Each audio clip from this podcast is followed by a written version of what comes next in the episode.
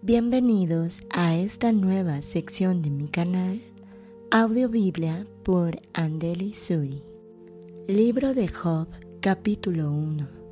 Las calamidades de Job.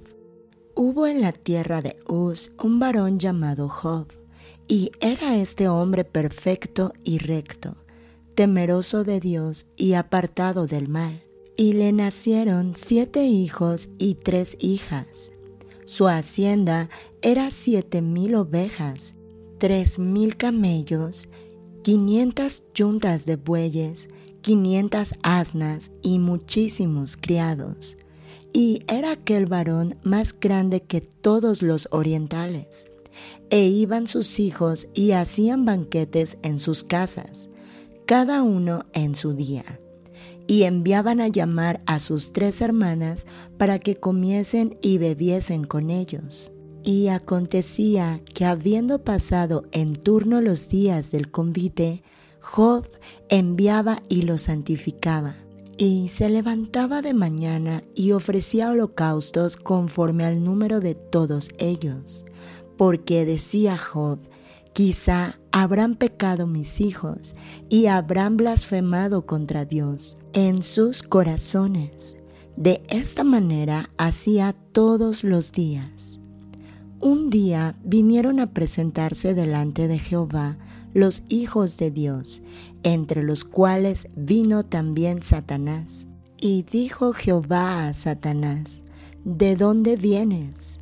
Respondiendo Satanás a Jehová, dijo, de rodear la tierra y de andar por ella. Y Jehová dijo a Satanás, ¿no has considerado a mi siervo Job, que no hay otro como él en la tierra, varón perfecto y recto, temeroso de Dios y apartado del mal? Respondiendo Satanás a Jehová dijo, ¿acaso teme Job a Dios de balde? ¿No le ha acercado alrededor a él y a su casa y a todo lo que tiene? Al trabajo de sus manos has dado bendición, por tanto sus bienes han aumentado sobre la tierra. Pero extiende ahora tu mano y toca todo lo que tiene, y verás si no blasfema contra ti y en tu misma presencia. Dijo Jehová a Satanás, He aquí todo lo que tiene está en tu mano, solamente no pongas tu mano sobre él. Y salió Satanás de delante de Jehová. Y un día aconteció que sus hijos e hijas comían y bebían. Vino en casa de su hermano el primogénito, y vino un mensajero a Job y le dijo, Estaban arando los bueyes y las asnas paciendo cerca de ellos. Y acometieron los sabeos y los tomaron y mataron a los criados a filo de espada solamente escapé yo para darte la noticia. Aún estaba éste hablando cuando vino otro que dijo, Fuego de Dios cayó del cielo, que quemó las ovejas y a los pastores, y los consumió. Solamente escapé yo para darte la noticia. Todavía estaba éste hablando, y vino otro que dijo, los caldeos hicieron tres escuadrones y arremetieron contra los camellos y se los llevaron y mataron a los criados a filo de espada. Y solamente escapé yo para darte la noticia. Entre tanto que éste hablaba, vino otro que dijo, tus hijos y tus hijas estaban comiendo y bebiendo vino en casa de su hermano el primogénito y un gran viento vino del lado del desierto y azotó las cuatro esquinas de la casa, la cual cayó sobre los jóvenes y murieron. Y solamente escapé yo para darte la noticia. Entonces Job se levantó y rasgó su manto, y rasuró su cabeza, y se postró en tierra y adoró, y dijo, Desnudo salí del vientre de mi madre, y desnudo volveré allá. Jehová dio y Jehová quitó. Sea el nombre de Jehová bendito. En todo esto no pecó Job, ni atribuyó a Dios despropósito alguno. Capítulo 2 Aconteció que otro día vinieron los hijos de Dios para presentarse delante de Jehová, y Satanás vino también entre ellos, presentándose delante de Jehová. Y dijo Jehová a Satanás, ¿De dónde vienes? Respondió Satanás a Jehová y dijo, de rodear la tierra y de andar por ella. Y Jehová dijo a Satanás, ¿no has considerado a mi siervo Job, que no hay otro como él en la tierra? Varón perfecto y recto, temeroso de Dios y apartado del mal, y que todavía retiene su integridad, aun cuando tú me incitaste contra él, para que lo arruinara sin causa. Respondiendo Satanás, dijo a Jehová, piel por piel, todo lo que el hombre tiene dará por su vida, pero extiende ahora tu mano y toca su hueso y su carne, y verás si no blasfema contra ti en tu misma presencia. Y dijo Jehová a Satanás, He aquí él está en tu mano, mas guarda su vida. Entonces salió Satanás de la presencia de Jehová e hirió a Job con una sarna maligna desde la planta del pie hasta la coronilla de la cabeza. Y tomaba Job un tiesto para rascarse con él, y estaba sentado en medio de ceniza. Entonces le dijo su mujer, ¿aún retienes tu integridad? Maldice a Dios y muérete. Y él le dijo, como suele hablar cualquiera de las mujeres fautas, has hablado. ¿Qué? ¿Recibiremos de Dios el bien y el mal no lo recibiremos? En todo esto no pecó Job con sus labios. Y tres amigos de Job, Elifaz temanita, Bildad suita y Sofar naamatita, luego que oyeron todo este mal que le había sobrevenido, vinieron cada uno de su lugar, porque habían convenido en venir juntos para condolerse de él y para consolarle los cuales, alzando los ojos desde lejos, no lo conocieron y lloraron a gritos, y cada uno de ellos rasgó su manto. Y los tres esparcieron polvo sobre sus cabezas hacia el cielo. Así se sentaron con él en tierra por siete días y siete noches, y ninguno le hablaba palabra porque veían que su dolor era muy grande. Capítulo 3 Job maldice el día en que nació. Después de esto abrió Job su boca y maldijo su día, y exclamó Job y dijo, Perezca el día en que yo nací, y la noche en que se dijo, varón es concebido. Sea aquel día sombrío, y no cuide de él Dios desde arriba, ni claridad sobre él resplandezca. Afénelo tinieblas y sombra de muerte repose sobre el nublado, que lo haga horrible como el día caliginoso. Ocupe aquella noche la oscuridad. No sea contada entre los días del año, ni venga en el número de los meses. Oh, que fuera aquella noche solitaria, que no viniera canción alguna en ella. Maldíganla los que maldicen el día los que se aprestan para despertar al leviatán. Oscurezcanse las estrellas de su alba. Espere la luz y no venga, ni vea los párpados de la mañana, por cuanto no cerró las puertas del vientre donde yo estaba, ni escondió de mis ojos la miseria. ¿Por qué no morí yo en la matriz o expiré al salir del vientre?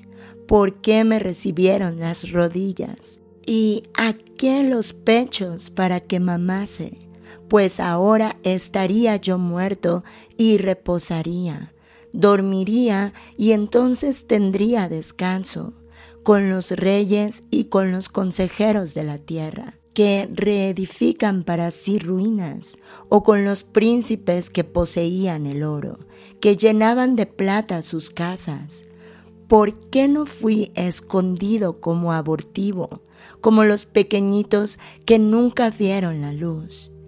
Allí los impíos dejan de perturbar y allí descansan los de agotadas fuerzas.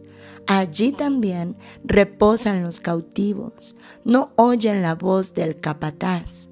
Allí están el chico y el grande, y el siervo libre de su Señor. ¿Por qué se da a luz al trabajo y vida a los de ánimo amargado, que esperan la muerte y ella no llega? Aunque la buscan más que tesoros, que se alegran sobremanera y se gozan cuando hallan el sepulcro? ¿Por qué se da vida al hombre que no sabe por dónde ha de ir y a quién Dios ha encerrado? Pues antes que mi pan viene mi suspiro, y mis gemidos corren como aguas, porque el temor que me espantaba me ha venido y me ha acontecido lo que yo temía. No he tenido paz, no me aseguré, ni estuve reposado. No obstante, me vino turbación. Capítulo 4. Elifaz reprende a Job. Entonces respondió Elifaz de Manita y dijo, si probáremos a hablarte, te será molesto, pero ¿quién podrá detener las palabras? He aquí, tú enseñabas a muchos y fortalecías las manos de débiles. Al que tropezaba, enderezaban tus palabras y esforzabas las rodillas que decaían. Mas ahora que el mal ha venido sobre ti, te desalientas y cuando ha llegado hasta ti, te turbas. ¿No es tu temor a Dios tu confianza? ¿No es tu esperanza la integridad de tus caminos? Recapacita ahora. ¿Qué inocente se ha perdido? ¿Y en dónde han sido destruidos los rectos? Como yo he visto, los que harán iniquidad y siembran injuria, la ciegan perecen por el aliento de Dios y por el soplo de su ira son consumidos. Los rugidos del león y los bramidos del rugiente y los dientes de los leoncillos son quebrantados. El león viejo perece por falta de presa y los hijos de la leona se dispersan. El asunto también me era a mí oculto, mas mi oído ha percibido algo de ello. En imaginaciones de visiones nocturnas, cuando el sueño cae sobre los hombres, me sobrevino un espanto y un temblor que estremeció todos mis huesos, y al pasar un espíritu por delante de mí, hizo que se erizara el pelo de mi cuerpo paróse delante de mis ojos un fantasma cuyo rostro yo no conocí, y quedó, oí que decía, ¿será el hombre más justo que Dios? ¿Será el varón más limpio que el que lo hizo? He aquí en sus siervos no confía, y notó necedad en sus ángeles cuánto más en los que habitan en casas de barro, cuyos cimientos están en el polvo y que serán quebrantados por la polilla. De la mañana a la tarde son destruidos y se pierden para siempre, sin haber quien repare en ello. Su hermosura no se pierde con ellos mismos y mueren sin haber adquirido sabiduría. Capítulo 5 Ahora pues da voces, ¿habrá quien te responda? ¿Y a cuál de los santos te volverás? Es cierto que al necio lo mata la ira, y al codicioso lo consume la envidia. Yo he visto al necio que echaba raíces, y en la misma hora maldije su habitación. Sus hijos estarán lejos de la seguridad, en la puerta serán quebrantados, y no habrá quien los libre. Su mies comerán los hambrientos y la sacarán de entre los espinos, y los sedientos beberán su hacienda, porque la aflicción no sale del polvo, ni la molestia brota de la tierra.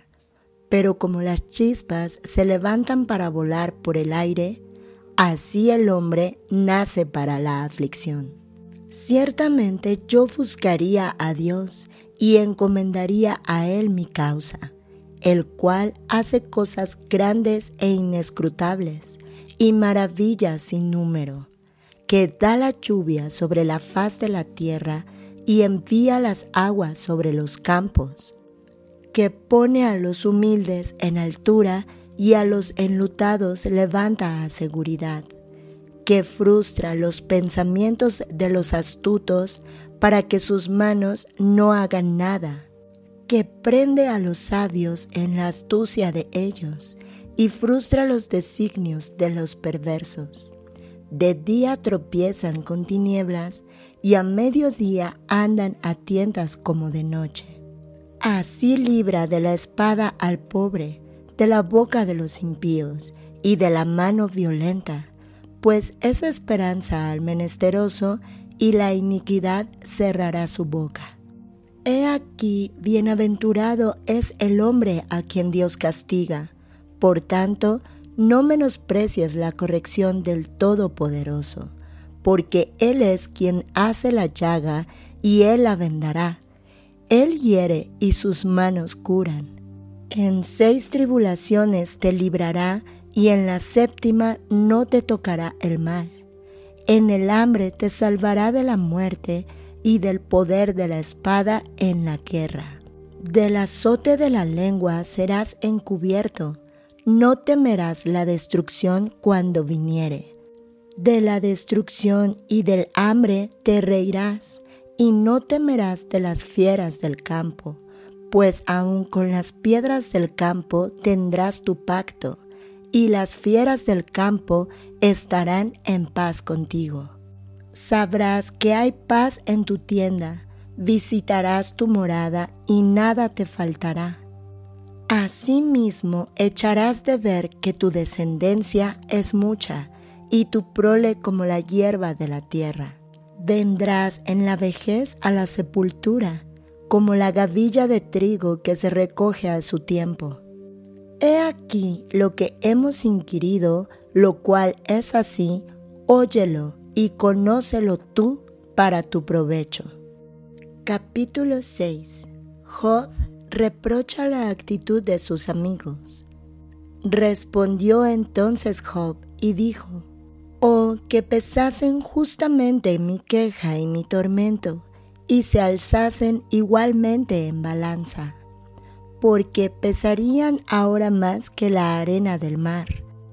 Por eso mis palabras han sido precipitadas, porque las saetas del Todopoderoso están en mí, cuyo veneno bebe mi espíritu, y terrores de Dios me combaten. ¿Acaso gime el asno montés junto a la hierba?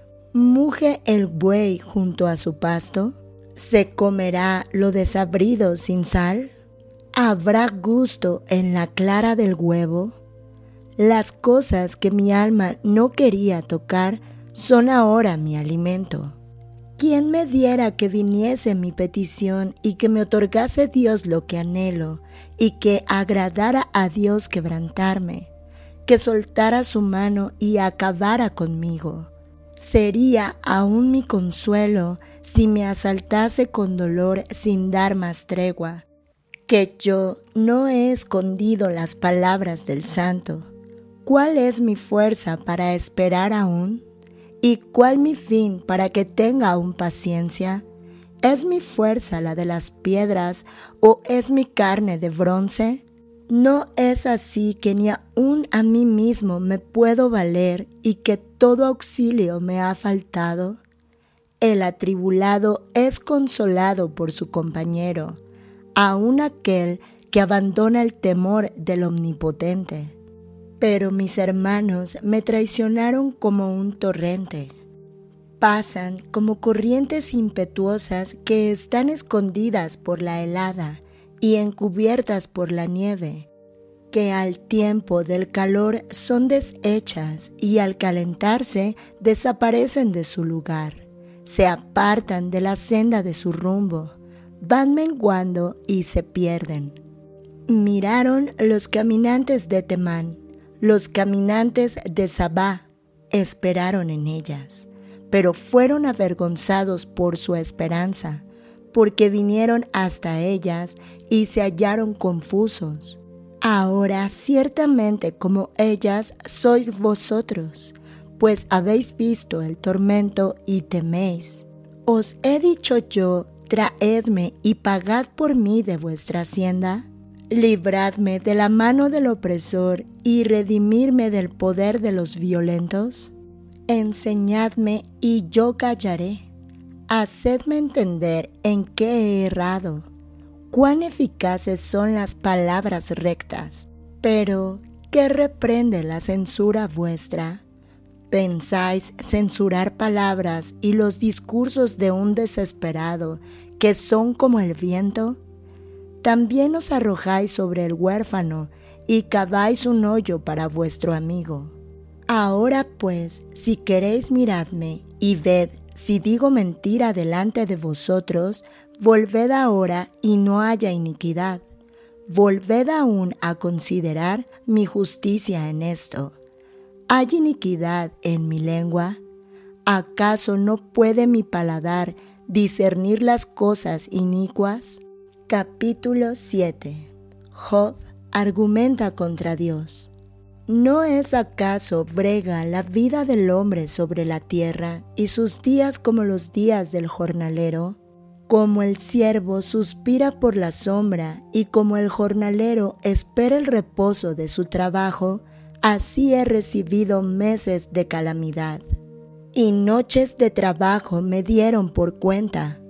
Cuando estoy acostado, digo, ¿cuándo me levantaré? Mas la noche es larga y estoy lleno de inquietudes hasta el alba.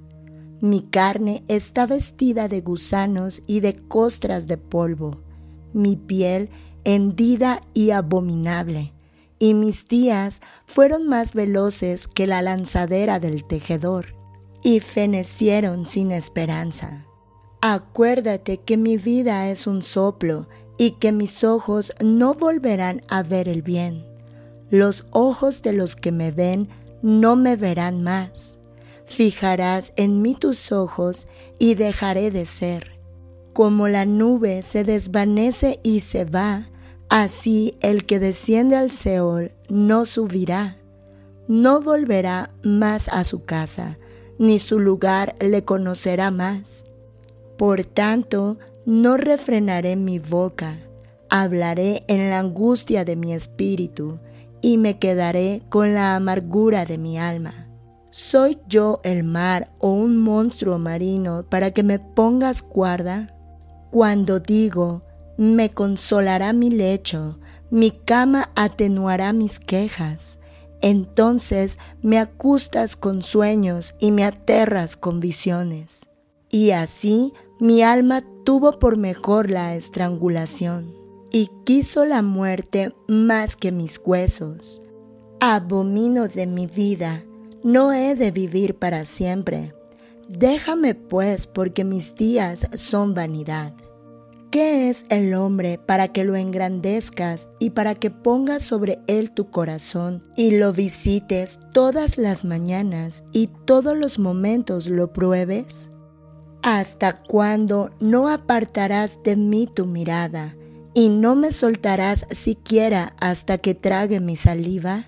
Si he pecado, ¿qué puedo hacerte a ti, oh guarda de los hombres? ¿Por qué me pones por blanco tuyo hasta convertirme en una carga para mí mismo? ¿Y por qué no quitas mi rebelión y perdonas mi iniquidad? Porque ahora dormiré en el polvo, y si me buscares de mañana, ya no existiré. Capítulo 8 Bildad proclama la justicia de Dios. Respondió Bildad suita y dijo, ¿Hasta cuándo hablarás tales cosas y las palabras de tu boca serán como viento impetuoso? ¿Acaso torcerá Dios el derecho o pervertirá el Todopoderoso la justicia? Si tus hijos pecaron contra Él, Él los echó en el lugar de su pecado. Si tú de mañana buscares a Dios y rogares al Todopoderoso, si fueres limpio y recto, ciertamente luego se despertará por ti y hará próspera la morada de tu justicia. Y aunque tu principio haya sido pequeño, tu postrer estado será muy grande. Porque pregunta ahora a las generaciones pasadas y disponte para inquirir a los padres de ellas, pues nosotros somos de ayer y nada sabemos, siendo nuestros días sobre la tierra como sombra. ¿No te enseñarán ellos, te hablarán y de su corazón sacarán palabras? ¿Crece el junco sin lodo? ¿Crece el prado sin agua? Aún en su verdor y sin haber sido cortado, con todo se seca primero que toda la hierba. Tales son los caminos de todos los que olvidan a Dios. Y la esperanza del impío perecerá porque su esperanza será cortada y su confianza es tela de araña. Se apoyará él en su cama, mas no permanecerá ella en pie. Se asirá de ella, mas no resistirá. A manera de un árbol está verde delante del sol, y sus renuevos salen sobre su huerto se van entretejiendo sus raíces junto a una fuente y enlazándose hasta un lugar pedregoso. Si le arrancaren de su lugar, éste le negará entonces, diciendo, Nunca te vi. Ciertamente, este será el gozo de su camino, y del polvo mismo nacerán otros. He aquí, Dios no aborrece al perfecto, ni apoya la mano de los malignos aún llenará tu boca de risa y tus labios de júbilo. Los que te aborrecen serán vestidos de confusión, y la habitación de los impíos perecerá. Capítulo 9. Incapacidad de Job para responder a Dios. Respondió Job y dijo, Ciertamente yo sé que es así, ¿y cómo se justificará el hombre con Dios? si quisiere contender con él, no le podrá responder a una cosa entre mil. Él es sabio de corazón y poderoso en fuerzas. ¿Quién se endureció contra él y le fue bien? Él arrancará los montes con su furor y no saben quién los trastornó. Él remueve la tierra de su lugar y hace temblar sus columnas. Él manda al sol y no sale, y sella las estrellas. Él solo extendió los cielos y anda sobre las olas del mar. Él hizo la Osa, el Orión y las Pléyades y los lugares secretos del sur. Él hace cosas grandes e incomprensibles y maravillosas sin número. He aquí que Él pasará delante de mí y yo no lo veré pasará y no lo entenderé. He aquí arrebatará, ¿quién le hará restituir? ¿Quién le dirá, ¿qué haces? Dios no volverá atrás su ira, y debajo de él se abaten los que ayudan a los soberbios. ¿Cuánto menos le responderé yo y hablaré con él palabras escogidas? Aunque fuese yo justo, no respondería. Antes habría de rogar a mi juez. Si yo le invocara y él me respondiese, aún no creeré que haya escuchado mi voz, porque me ha quebrantado con tempestad y ha aumentado mis heridas sin causa. No me ha concedido que tome aliento, sino que me ha llenado de amarguras. Si habláremos de su potencia, por cierto es fuerte. Si de juicio, ¿quién me emplazará? Si yo me justificare, me condenaría mi boca. Si me dijere perfecto, esto me haría inicuo. Si fuese íntegro, no haría caso de mí mismo, despreciaría mi vida. Una cosa resta que yo diga. Al perfecto y al impío Él los consume. Si azote mata de repente, se ríe del sufrimiento de los inocentes. La tierra es entregada en manos de los impíos y Él cubre el rostro de sus jueces. Si no es Él, ¿quién es? ¿Dónde está? Mis días han sido más ligeros que un correo. Huyeron y no vieron el bien. Pasaron cual naves veloces, como el águila que se arroja sobre la presa. Si yo dijere, olvidaré mi queja, dejaré mi triste semblante y me esforzaré, me turban todos mis dolores. Sé que no me tendrás por inocente, yo soy impío. ¿Para qué trabajaré en vano?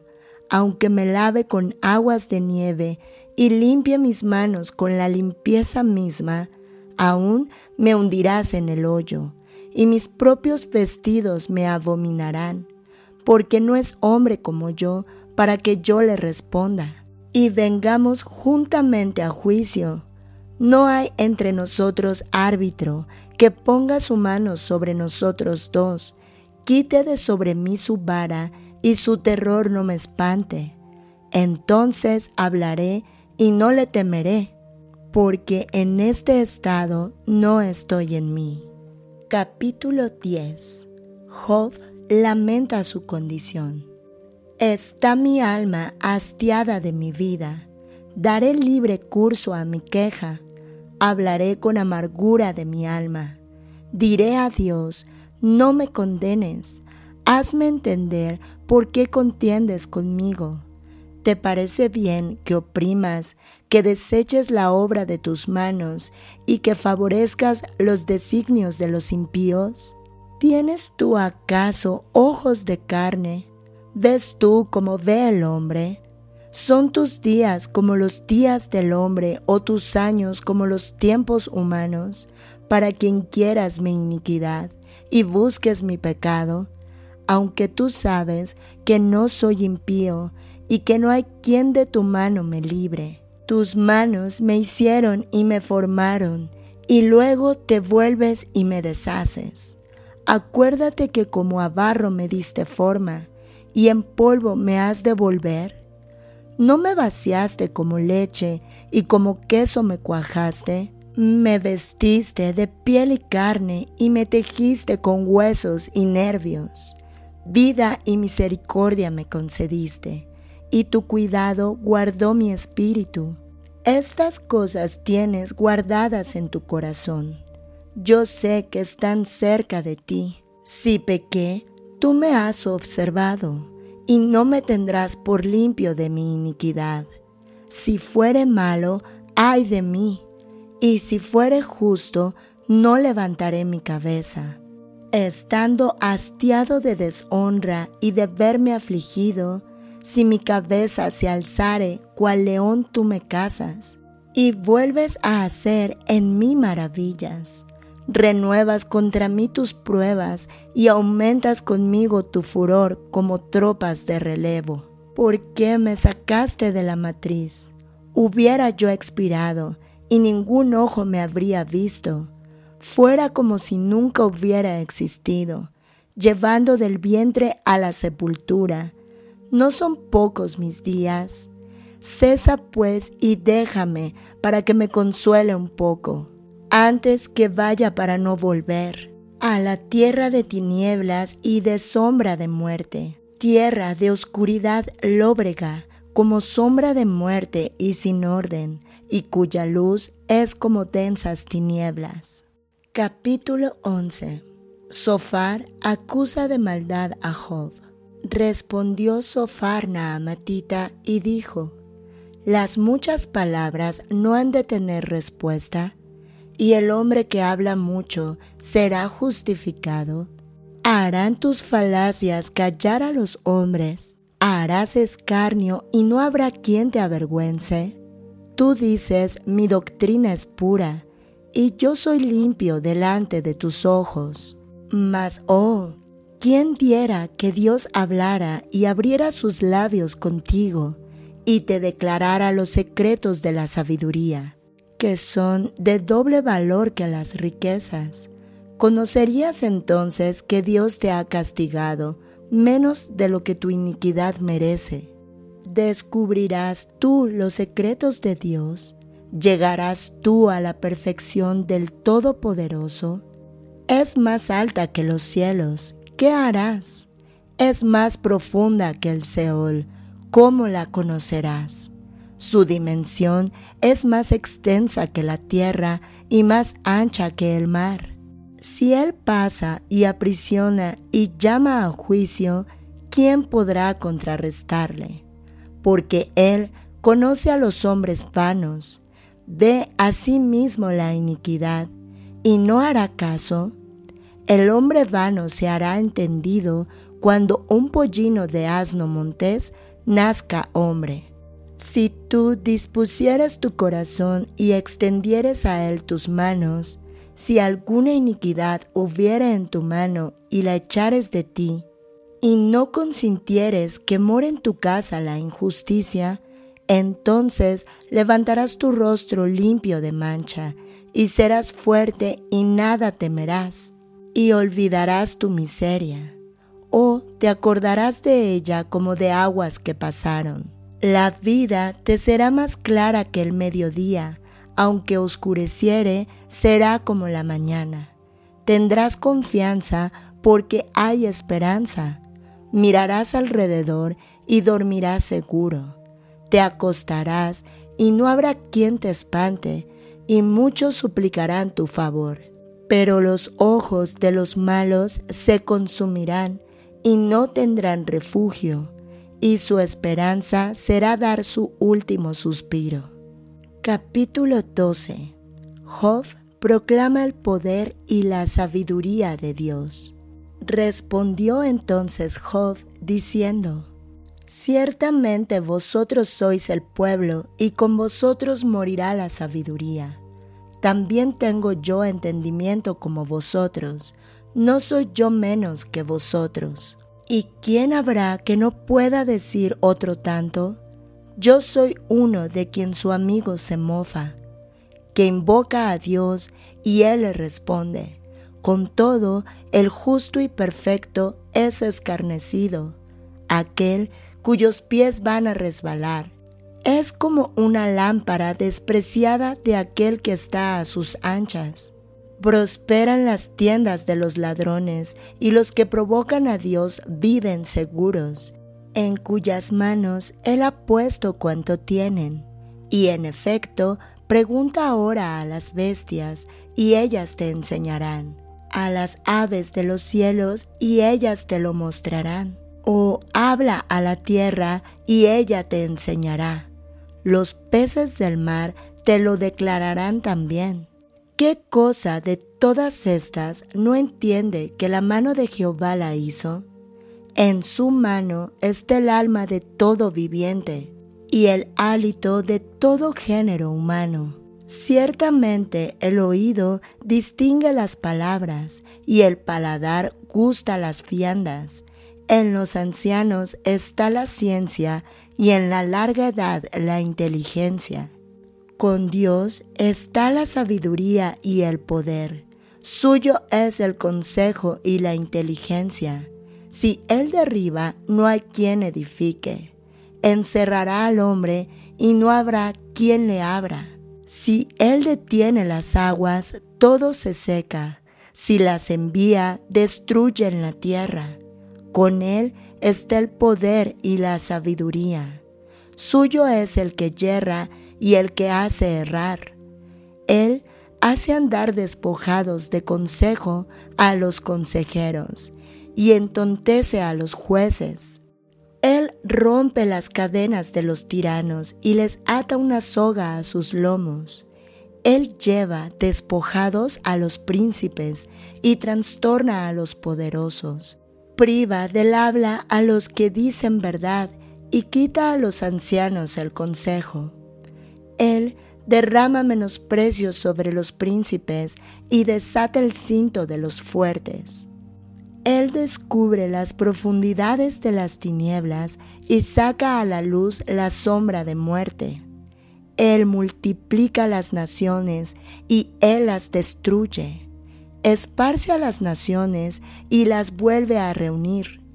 Él quita el entendimiento a los jefes del pueblo de la tierra y los hace vagar como por un yermo sin camino. Van a tiendas como en tinieblas y sin luz, y los hace errar como borrachos. Capítulo 13 Job defiende su integridad. He aquí que todas estas cosas han visto mis ojos, y oído y entendido mis oídos. Como vosotros lo sabéis, lo sé yo. No soy menos que vosotros, mas yo hablaría con el Todopoderoso y querría razonar con Dios. Porque ciertamente vosotros sois fraguadores de mentira sois todos vosotros médicos nulos. Ojalá callarais por completo, porque esto os fuera sabiduría. Oíd ahora mi razonamiento y estad atentos a los argumentos de mis labios. ¿Hablaréis iniquidad por Dios? ¿Hablaréis por el engaño? ¿Haréis acepción de personas a su favor? ¿Contenderéis vosotros por Dios? ¿Sería bueno que Él os escudriñase? ¿Os burlaréis de Él como quien se burla de algún hombre? Él os reprochará de seguro. Si solapadamente hacéis acepción de personas, de cierto su alteza os habría de espantar, y su pavor habría de caer sobre vosotros Vuestras máximas son refranes de ceniza y vuestros baluartes son baluartes de lodo. Escuchadme y hablaré yo, y que me venga después lo que viniere. ¿Por qué quitaré yo mi carne con mis dientes y tomaré mi vida en mi mano? He aquí, aunque él me matare, en él esperaré no obstante, defenderé delante de él mis caminos, y él mismo será mi salvación, porque no entrará en su presencia el impío. Oíd con atención mi razonamiento y mi declaración entre vuestros oídos. He aquí ahora, si yo expusiere mi causa, sé que seré justificado. ¿Quién es el que contenderá conmigo? porque si ahora yo callara, moriría.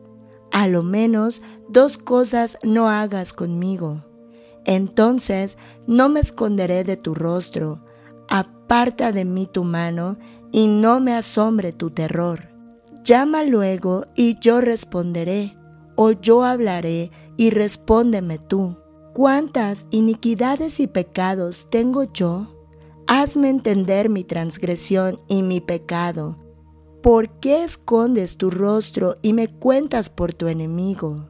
A la hoja arrebatada has de quebrantar y a una paja seca has de perseguir. ¿Por qué escribes contra mí amarguras y me haces cargo de los pecados de mi juventud? Pones además mis pies en el cepo y observas todos mis caminos, trazando un límite para las plantas de mis pies y mi cuerpo se va gastando como de carcoma, como vestido que roe la polilla. Capítulo 14. Job discurre sobre la brevedad de la vida. El hombre nacido de mujer, corto de días y hastiado de sinsabores, sale como una flor y es cortado, y huye como la sombra y no permanece sobre este abres tus ojos y me traes a juicio contigo? ¿Quién hará limpio a lo inmundo? Nadie. Ciertamente sus días están determinados y el número de sus meses está cerca de ti. Le pusiste límites de los cuales no pasará Si tú lo abandonares, él dejará de ser. Entre tanto se deseará como el jornalero su día, porque si el árbol fuere cortado, aún queda de él esperanza. Retoña aún y sus renuevos no faltarán. Si se envejeciere en la tierra su raíz y su tronco fuere muerto en el polvo, al percibir el agua, reverdecerá y hará copa como planta nueva. Mas el hombre morirá y será cortado. Perecerá el hombre, ¿y dónde estará él? Como las aguas se van del mar y el río se agota y se seca, así el hombre yace y no vuelve a levantarse. Hasta que no haya cielo, no despertarán ni se levantarán de su sueño. Oh, ¿quién me diera que me escondieses en el Seol, que me encubrieses hasta apaciguarse tu ira, que me pusieses plazo y de mí te acordaras? Si el hombre muriere, ¿volverá a vivir? Todos los días de mi edad esperaré hasta que venga mi liberación. Entonces llamarás y no te responderé tendrás afecto a la hechura de tus manos, pero ahora me cuentas los pasos y no das tregua a mi pecado. Tienes sellada en saco mi prevaricación y tienes cosida mi iniquidad. Ciertamente el monte que cae se deshace y las peñas son removidas de su lugar. Las piedras se desgastan con el agua impetuosa que lleva el polvo de la tierra. De igual manera haces tú perecer la esperanza del hombre. Para siempre serás más fuerte que él. Y él se va, demudará su rostro y le despedirás. Sus hijos tendrán honores, pero él no lo sabrá. O serán humillados y no entenderá de ello mas su carne sobre él se dolerá y se entristecerá en él su alma. Capítulo 15 Elifaz reprende a Job. Respondió Elifaz Temanita y dijo, Proferirá el sabio vana sabiduría y llenará su vientre de viento solano. Disputará con palabras inútiles y con razones sin provecho tú también disipas el temor y menoscabas la oración delante de Dios, porque tu boca declaró tu iniquidad, pues has escogido el hablar de los astutos. Tu boca te condenará y no yo, y tus labios testificarán contra ti. ¿Naciste tú primero que Adán o fuiste formado antes que los collados? ¿Oíste tú el secreto de Dios y está limitada a ti la sabiduría? ¿Qué sabes tú que no sepamos? ¿Qué entiendes tú que no se halle en nosotros? Cabezas canas y hombres muy ancianos hay entre nosotros, mucho más avanzados en días que tu Padre. En tan poco tienes las consolaciones de Dios y las palabras que con dulzura se te dicen? ¿Por qué tu corazón te aleja y por qué guiñan tus ojos? Para que contra Dios vuelvas tu espíritu y saques tales palabras de tu boca. ¿Qué cosa es el hombre para que sea limpio y para que se justifique el nacido de mujer? He aquí, en sus santos no confía y ni aun los cielos son limpios delante de sus ojos. Cuánto menos el hombre abominable y vil que bebe la iniquidad como agua. Escúchame, yo te mostraré, y te contaré lo que he visto, lo que los sabios nos contaron de sus padres y no lo encubrieron, a quienes únicamente fue dada la tierra, y no pasó extraño por en medio de ellos. Todos sus días el impío es atormentado de dolor y el número de sus años está escondido para el violento. Estruendos espantosos hay en sus oídos. En la prosperidad el asolador vendrá sobre él. Él no cree que volverá de las tinieblas, y descubierto está para la espada. Vaga alrededor tras el pan, diciendo, ¿en dónde está? Sabe que le está preparado día de tinieblas, tribulación y angustia le turbarán, y se esforzarán contra él como un rey dispuesto para la batalla, por cuanto él extendió su mano contra Dios, y se portó con soberbia contra el Todopoderoso. Corrió contra él con cuello erguido, con la espesa barrera de sus escudos, porque la gordura cubrió su rostro e hizo pliegues sobre sus hijares, y habitó las ciudades asoladas, las casas inhabitadas que estaban en ruinas. No prosperará, ni durarán sus riquezas, ni extenderá por la tierra su hermosura. No escapará de las tinieblas, la llama secará sus ramas, y con el aliento de su boca perecerá.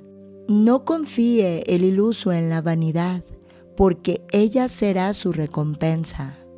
Él será cortado antes de su tiempo, y sus renuevos no reverdecerán. Perderá su agraz como la vid, y derramará su flor como el olivo, porque la congregación de los impíos será asolada, y fuego consumirá las tiendas de soborno concibieron dolor, dieron a luz iniquidad, y en sus entrañas traman engaño. Capítulo 16. Job se queja contra Dios. Respondió Job y dijo, Muchas veces he oído cosas como estas. Consoladores molestos sois todos vosotros. ¿Tendrán fin las palabras vacías? ¿O qué te anima a responder?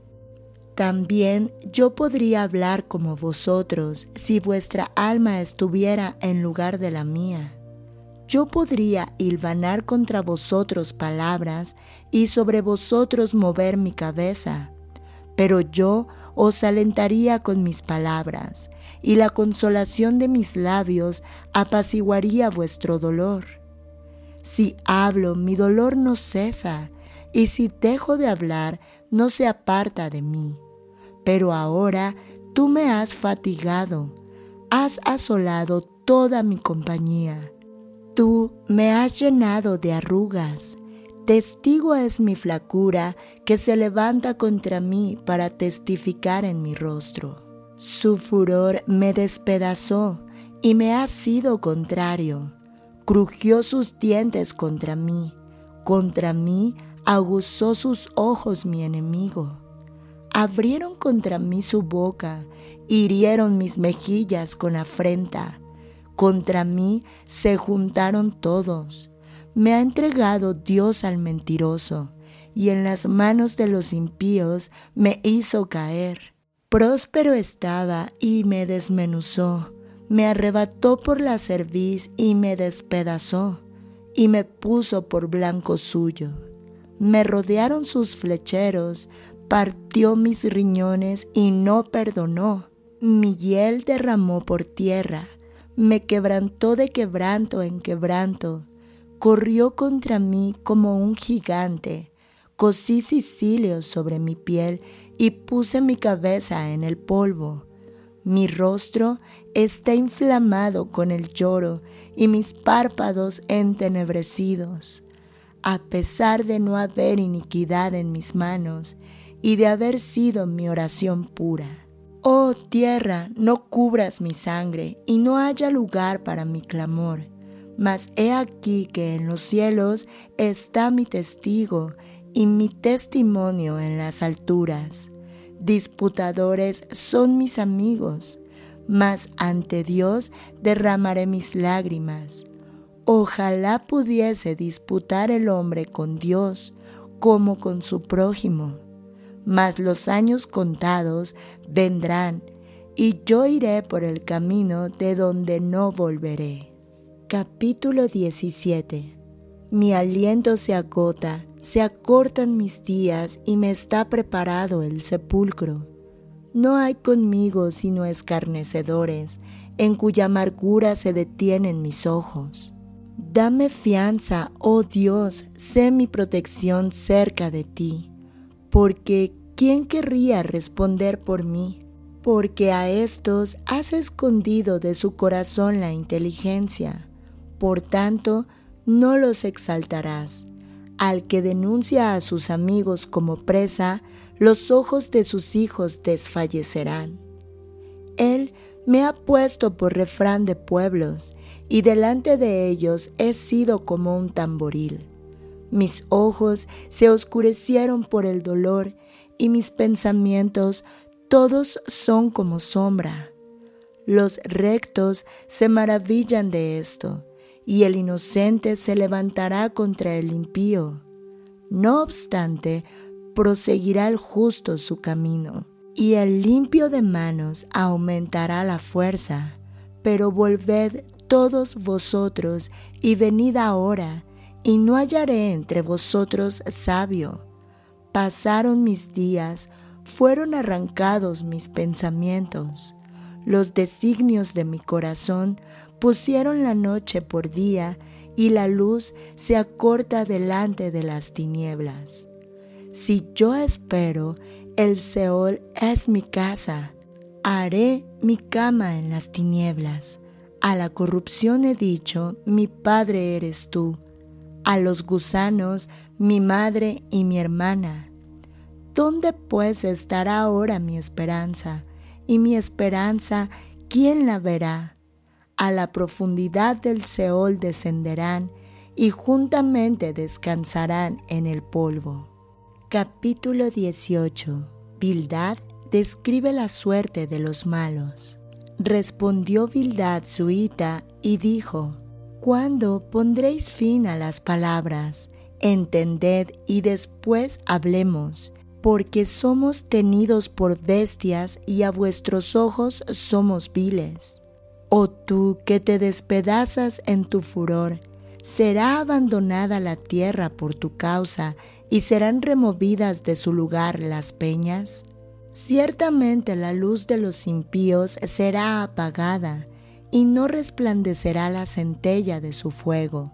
La luz se oscurecerá en su tienda y se apagará sobre él su lámpara sus pasos vigorosos serán acortados y su mismo consejo lo precipitará. Porque red será echada a sus pies y sobre mallas andará. Lazo prenderá su calcañar, se afirmará la trampa contra él. Su cuerda está escondida en la tierra y una trampa le aguarda en la senda de todas partes lo asombrarán temores y le harán huir desconcertado.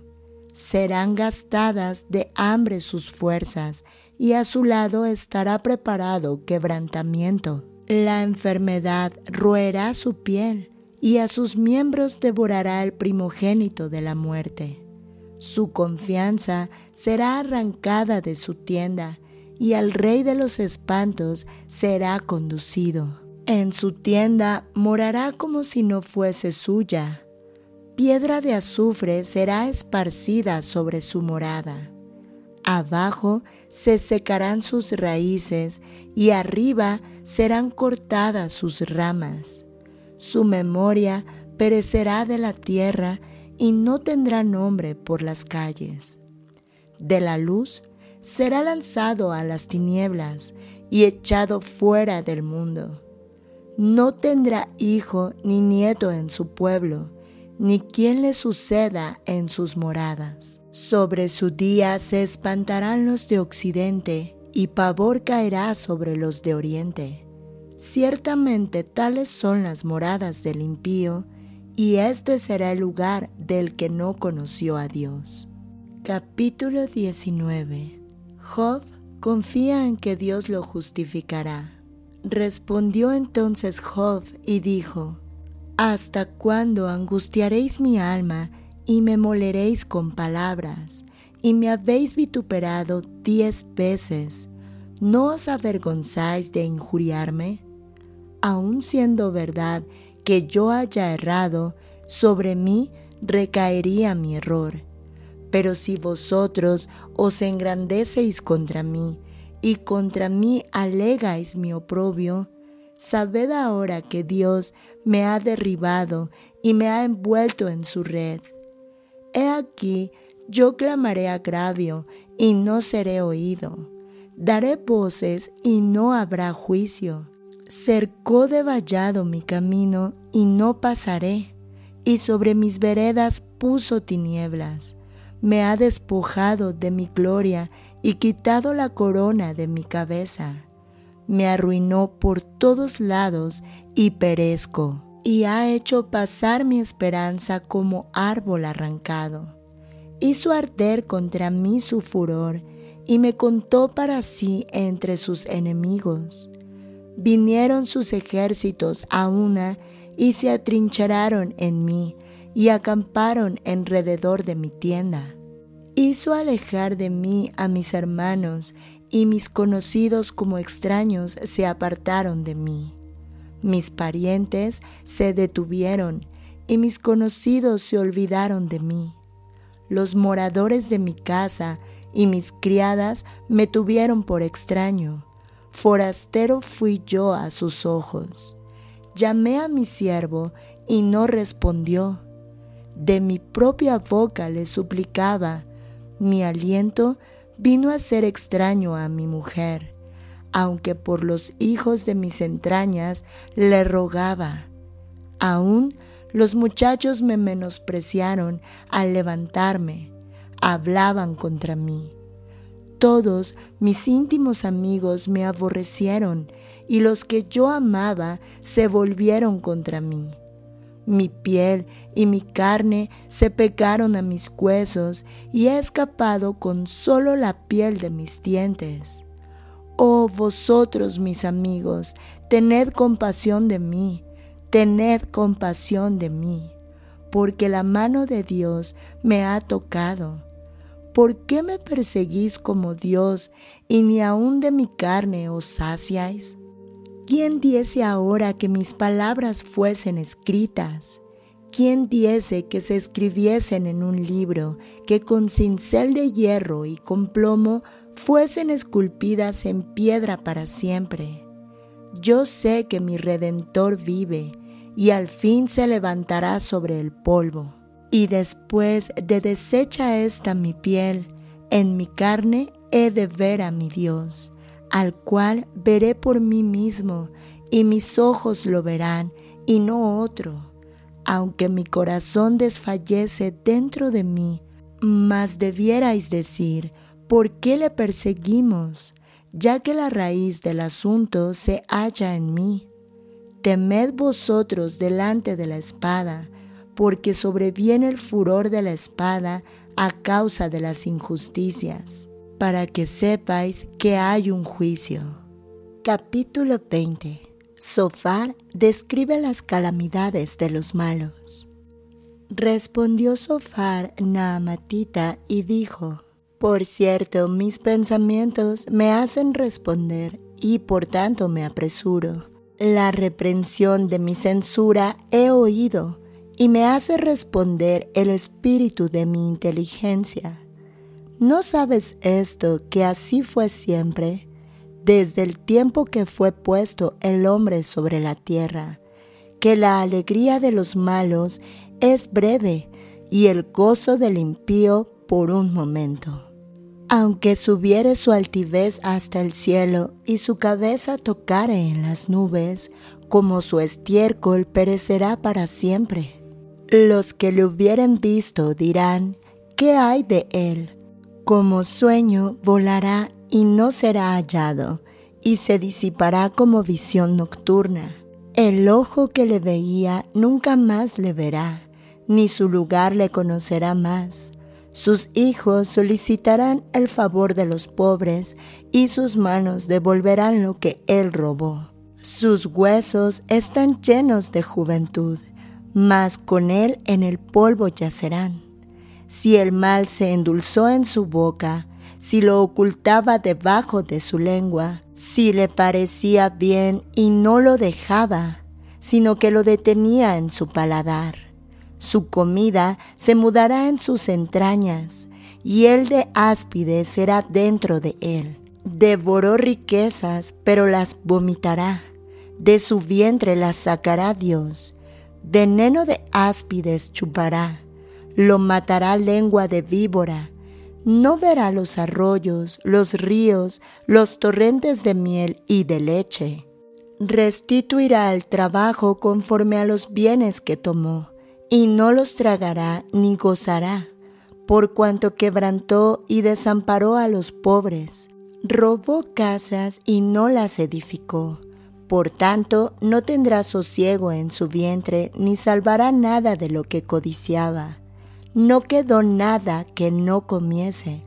Por tanto, su bienestar no será duradero. En el colmo de su abundancia padecerá estrechez. La mano de todos los malvados vendrá sobre él cuando se pusiere a llenar su vientre, Dios enviará sobre él el ardor de su ira, y la hará llover sobre él y sobre su comida. Huirá de las armas de hierro, y el arco de bronce le atravesará.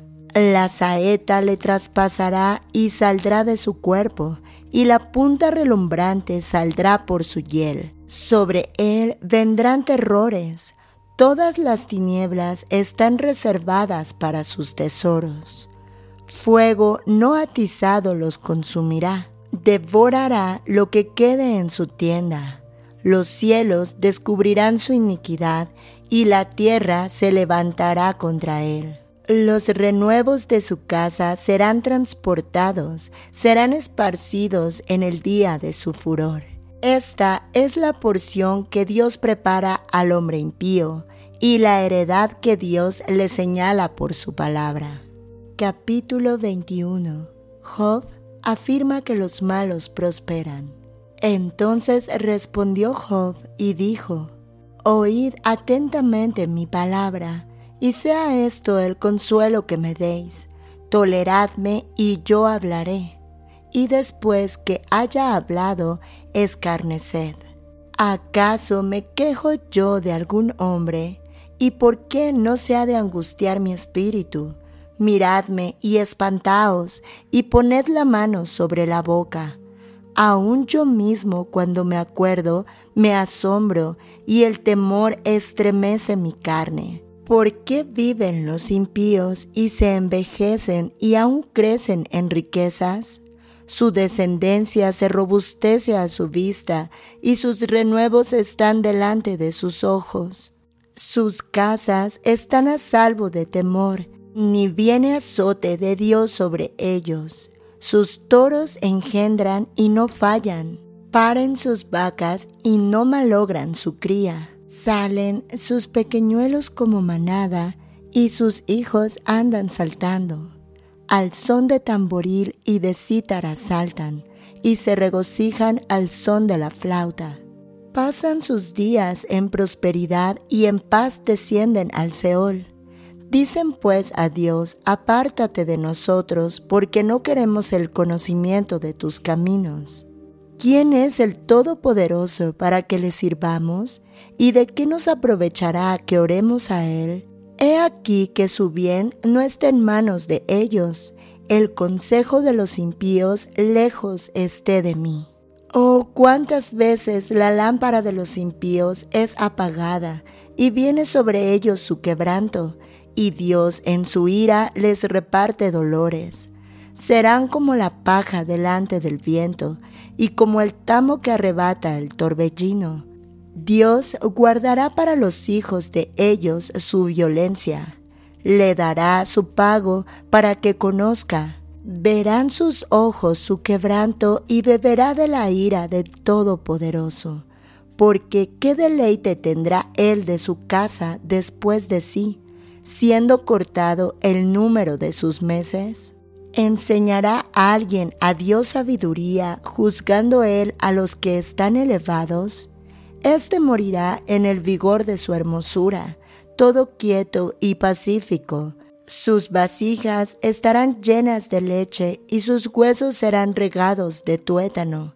Y este otro morirá en amargura de ánimo y sin haber comido jamás con gusto. Igualmente yacerán ellos en el polvo y gusanos los cubrirán. He aquí yo conozco vuestros pensamientos y las imaginaciones que contra mí forjáis, porque decís, ¿qué hay de la casa del príncipe y qué de la tienda de las moradas de los impíos? ¿No habéis preguntado a los que pasan por los caminos y no habéis conocido su respuesta? Que el malo es preservado en el día de la destrucción, guardado será en el día de la ira ¿quién le denunciará en su cara su camino y de lo que él hizo? ¿Quién le dará el pago? Porque llevado será a los sepulcros y sobre su túmulo estarán velando. Los terrones del valle le serán dulces, tras de él será llevado todo hombre, y antes de él han ido innumerables. ¿Cómo pues me consoláis en vano, viniendo a parar vuestras respuestas en falacia? Capítulo 22 Elifaz acusa a Job de gran maldad. Respondió Elifaz de Manita y dijo, ¿Traerá el hombre provecho a Dios? Al contrario, para sí mismo es provechoso el hombre sabio tiene contentamiento el Omnipotente en que tú seas justificado, o provecho de que tú hagas perfectos todos tus caminos? ¿Acaso te castiga o viene a juicio contigo a causa de tu piedad? Por cierto, tu malicia es grande y tus maldades no tienen fin, porque sacaste prenda a tus hermanos sin causa y despojaste de sus ropas a los desnudos.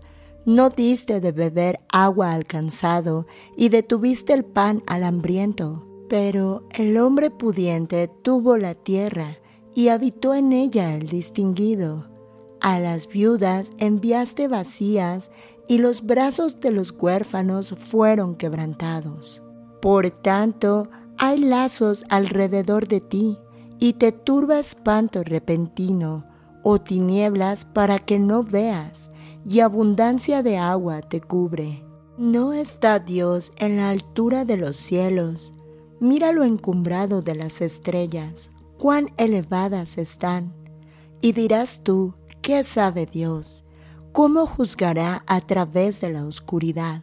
Las nubes le rodearon y no ve, y por el circuito del cielo se pasea.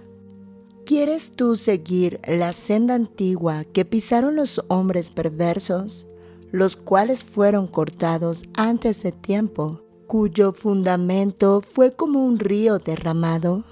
Decían a Dios, apártate de nosotros.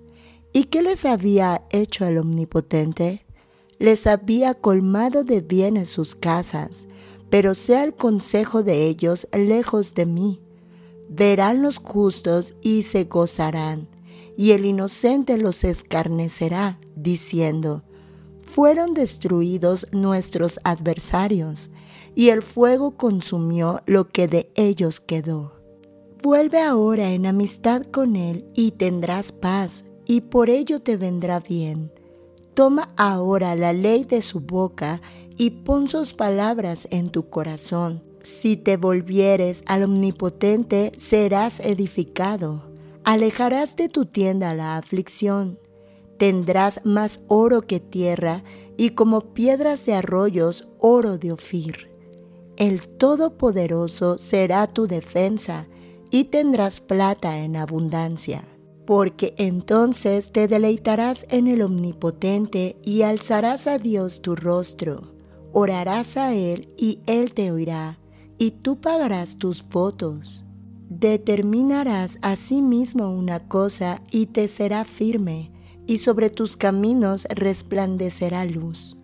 Cuando fueren abatidos, dirás tú, enaltecimiento habrá, y Dios salvará al humilde de ojos. Él libertará al inocente, y por la limpieza de tus manos, éste será librado.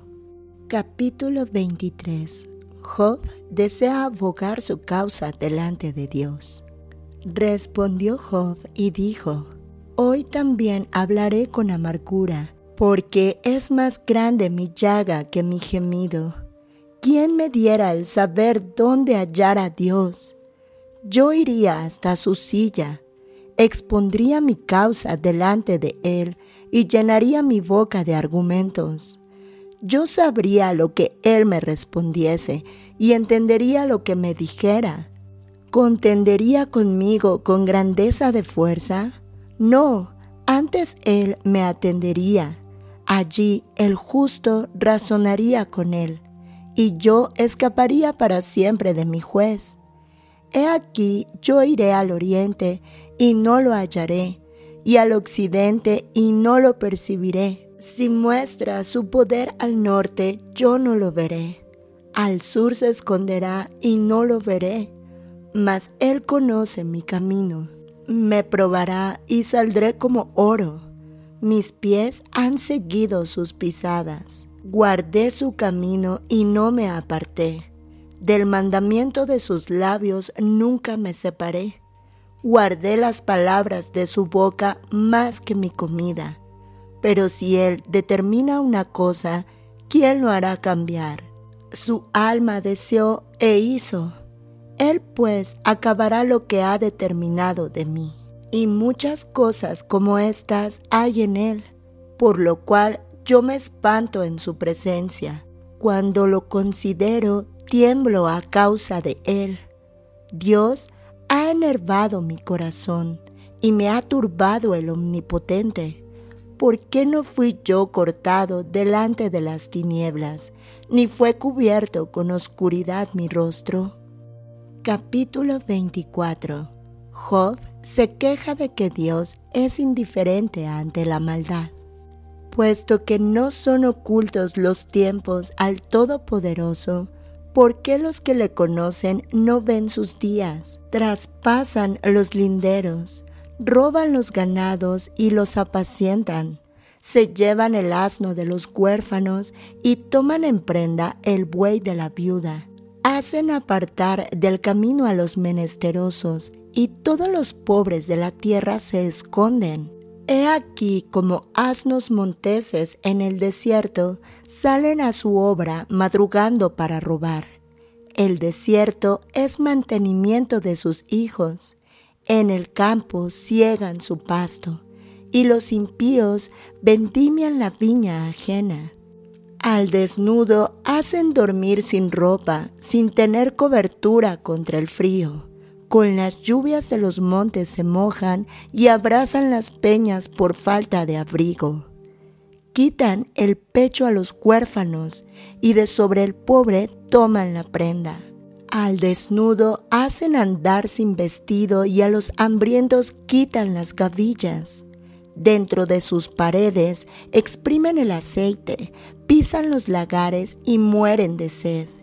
Desde la ciudad gimen los moribundos y claman las almas de los heridos de muerte, pero Dios no atiende su oración. Ellos son los que, rebeldes a la luz, nunca conocieron sus caminos, ni estuvieron en sus veredas. A la luz se levanta el matador, mata al pobre y al necesitado, y de noche es como ladrón. El ojo del adúltero está guardando la noche, diciendo, no me verá nadie, y esconde su rostro. En las tinieblas miran las casas que de día para sí señalaron. No conocen la luz porque la mañana es para todos ellos como sombra de muerte.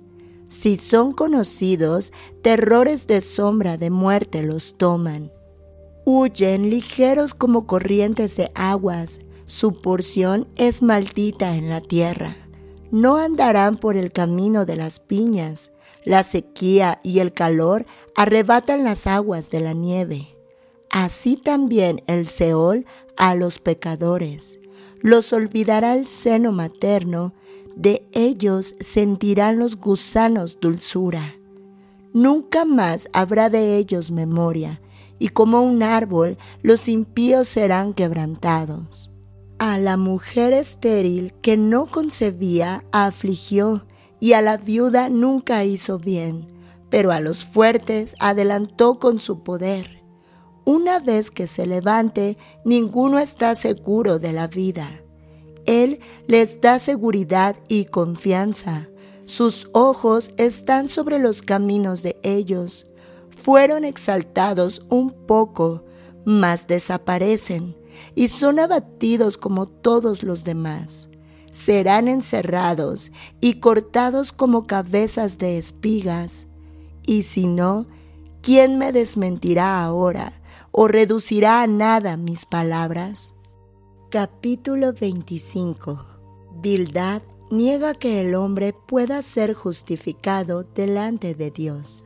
Respondió Bildad suita y dijo, el señorío y el temor están con él. Él hace paz en sus alturas. ¿Tienen sus ejércitos número? ¿Sobre quién no está su luz? ¿Cómo pues se justificará el hombre para con Dios? ¿Y cómo será limpio el que nace de mujer?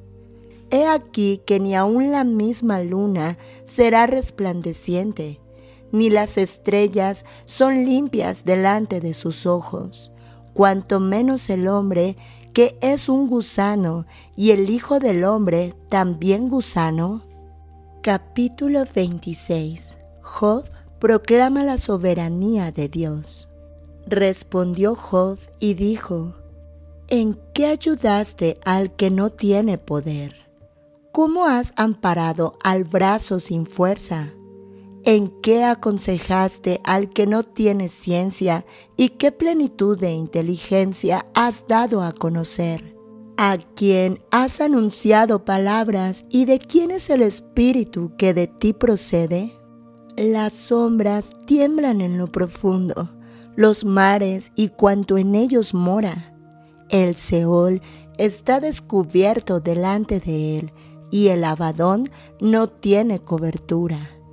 Él extiende el norte sobre vacío, cuelga la tierra sobre nada, ata las aguas en sus nubes y las nubes no se rompen debajo de ellas. Él encubre la faz de su trono y sobre él extiende su nube. Puso límite a la superficie de las aguas hasta el fin de la luz y las tinieblas. Las columnas del cielo tiemblan y se espantan a su reprensión. Él agita el mar con su poder y con su entendimiento hiere la arrogancia suya. Su espíritu adornó los cielos, su mano creó la serpiente tortuosa. He aquí, estas cosas son sólo los bordes de sus caminos. Y cuán leve es el susurro que hemos oído de él, pero el trueno de su poder, ¿quién lo puede comprender?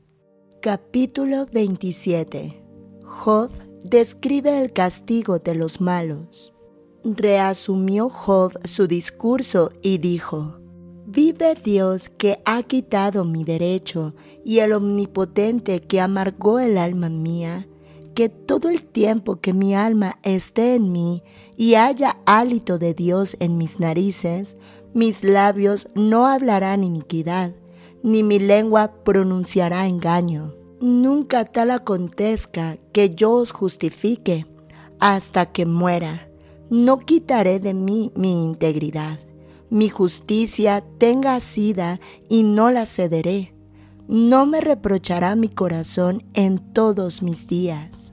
Sea como el impío mi enemigo y como el inicuo mi adversario, porque ¿cuál es la esperanza del impío por mucho que hubiere robado? Cuando Dios le quitare la vida, ¿oirá Dios su clamor cuando la tribulación viniere sobre él? ¿Se deleitará en el omnipotente? invocará a Dios en todo tiempo, yo os enseñaré en cuanto a la mano de Dios. No esconderé lo que hay para con el Omnipotente. He aquí que todos vosotros lo habéis visto. ¿Por qué pues os habéis hecho tan enteramente vanos? Esta es para con Dios la porción del hombre impío y la herencia que los violentos han de recibir del Omnipotente. Si sus hijos fueren multiplicados, serán para la espada, y sus pequeños no se saciarán de pan. Los que de él quedaren en muerte serán sepultados, y no los llorarán sus viudas. Aunque amontone plata como polvo y prepare ropa como lodo, la habrá preparado él, mas el justo se vestirá, y el inocente repartirá la plata edificó su casa como la polilla y como enramada que hizo el guarda. Rico se acuesta, pero por última vez abrirá sus ojos y nada tendrá. Se apoderarán de él terrores como aguas, torbellino los arrebatará de la noche, le eleva el solano y se va, y tempestad lo arrebatará de su lugar. Dios pues descargará sobre él y no perdonará. Hará él por huir de su mano. Batirán las manos sobre él y desde su lugar le silbarán. Job 28. El hombre en busca de la sabiduría. Ciertamente la plata tiene sus veneros y el oro lugar donde se refina el hierro se saca del polvo y de la piedra se funde el cobre. A las tinieblas ponen término y examinan todo a la perfección. Las piedras que hay en oscuridad y en sombra de muerte abren minas lejos de lo habitado. En lugares olvidados donde el pie no pasa, son suspendidos y balanceados lejos de los demás hombres. De la tierra nace el pan y debajo de ella está como convertida en fuego. Lugar hay cuyas piedras son zafiro y sus polvos de oro. Senda que nunca la conoció ave, ni ojo de buitre la vio. Nunca la pisaron animales fieros, ni león pasó por ella. En el pedernal puso su mano y trastornó de raíz los montes de los peñascos cortó ríos, y sus ojos vieron todo lo preciado. Detuvo los ríos en su nacimiento e hizo salir a la luz lo escondido. Mas, ¿dónde se hallará la sabiduría?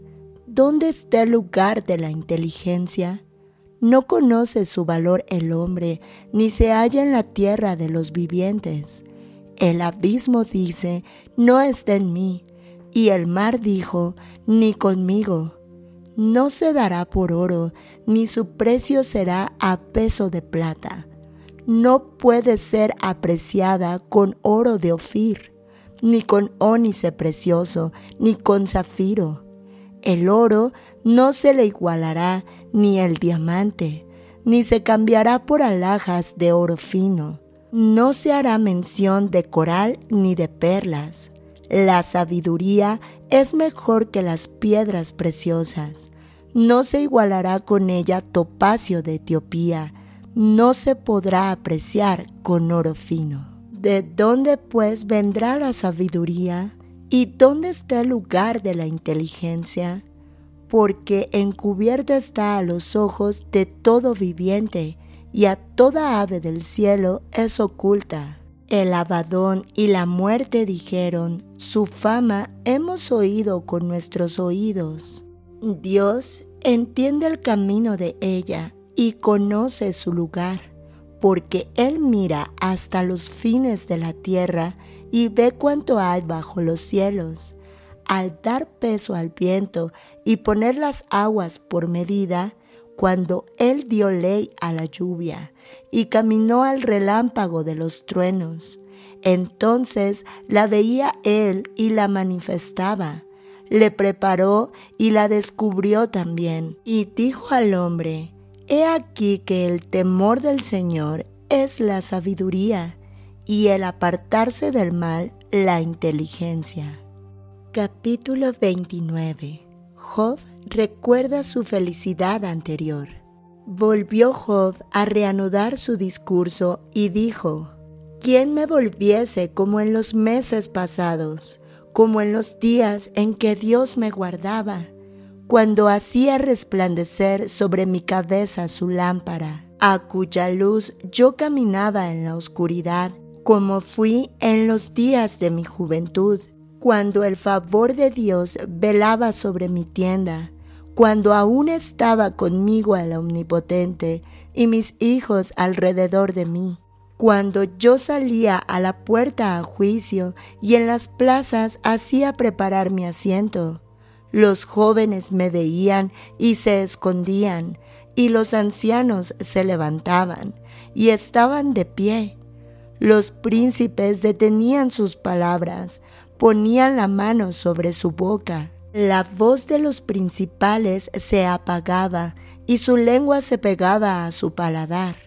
Los oídos que me oían me llamaban bienaventurado, y los ojos que me veían me daban testimonio, porque yo libraba al pobre que clamaba y al huérfano que carecía de ayudador. La bendición del que se iba a perder venía sobre mí, y al corazón de la viuda yo daba alegría. Me vestía de justicia y ella me cubría como manto y diadema era mi rectitud. Yo era ojos al ciego y pies al cojo. A los menesterosos era padre, y de la causa que no entendía me informaba con diligencia, y quebrantaba los colmillos del inicuo, y de sus dientes hacía soltar la presa. Decía yo, en mi nido moriré, y como arena multiplicaré mis días. Mi raíz estaba abierta junto a las aguas y en mis ramas permanecía el rocío. Mi honra se renovaba en mí y mi arco se fortalecía en mi mano. Me oían y esperaban y callaban a mi consejo. Tras mi palabra no replicaban y mi razón destilaba sobre ellos me esperaban como a la lluvia y abrían su boca como a la lluvia tardía. Si me reía con ellos, no lo creían y no abatían la luz de mi rostro. Calificaba yo el camino de ellos y me sentaba entre ellos como el jefe y moraba como rey en el ejército, como el que consuela a los que lloran.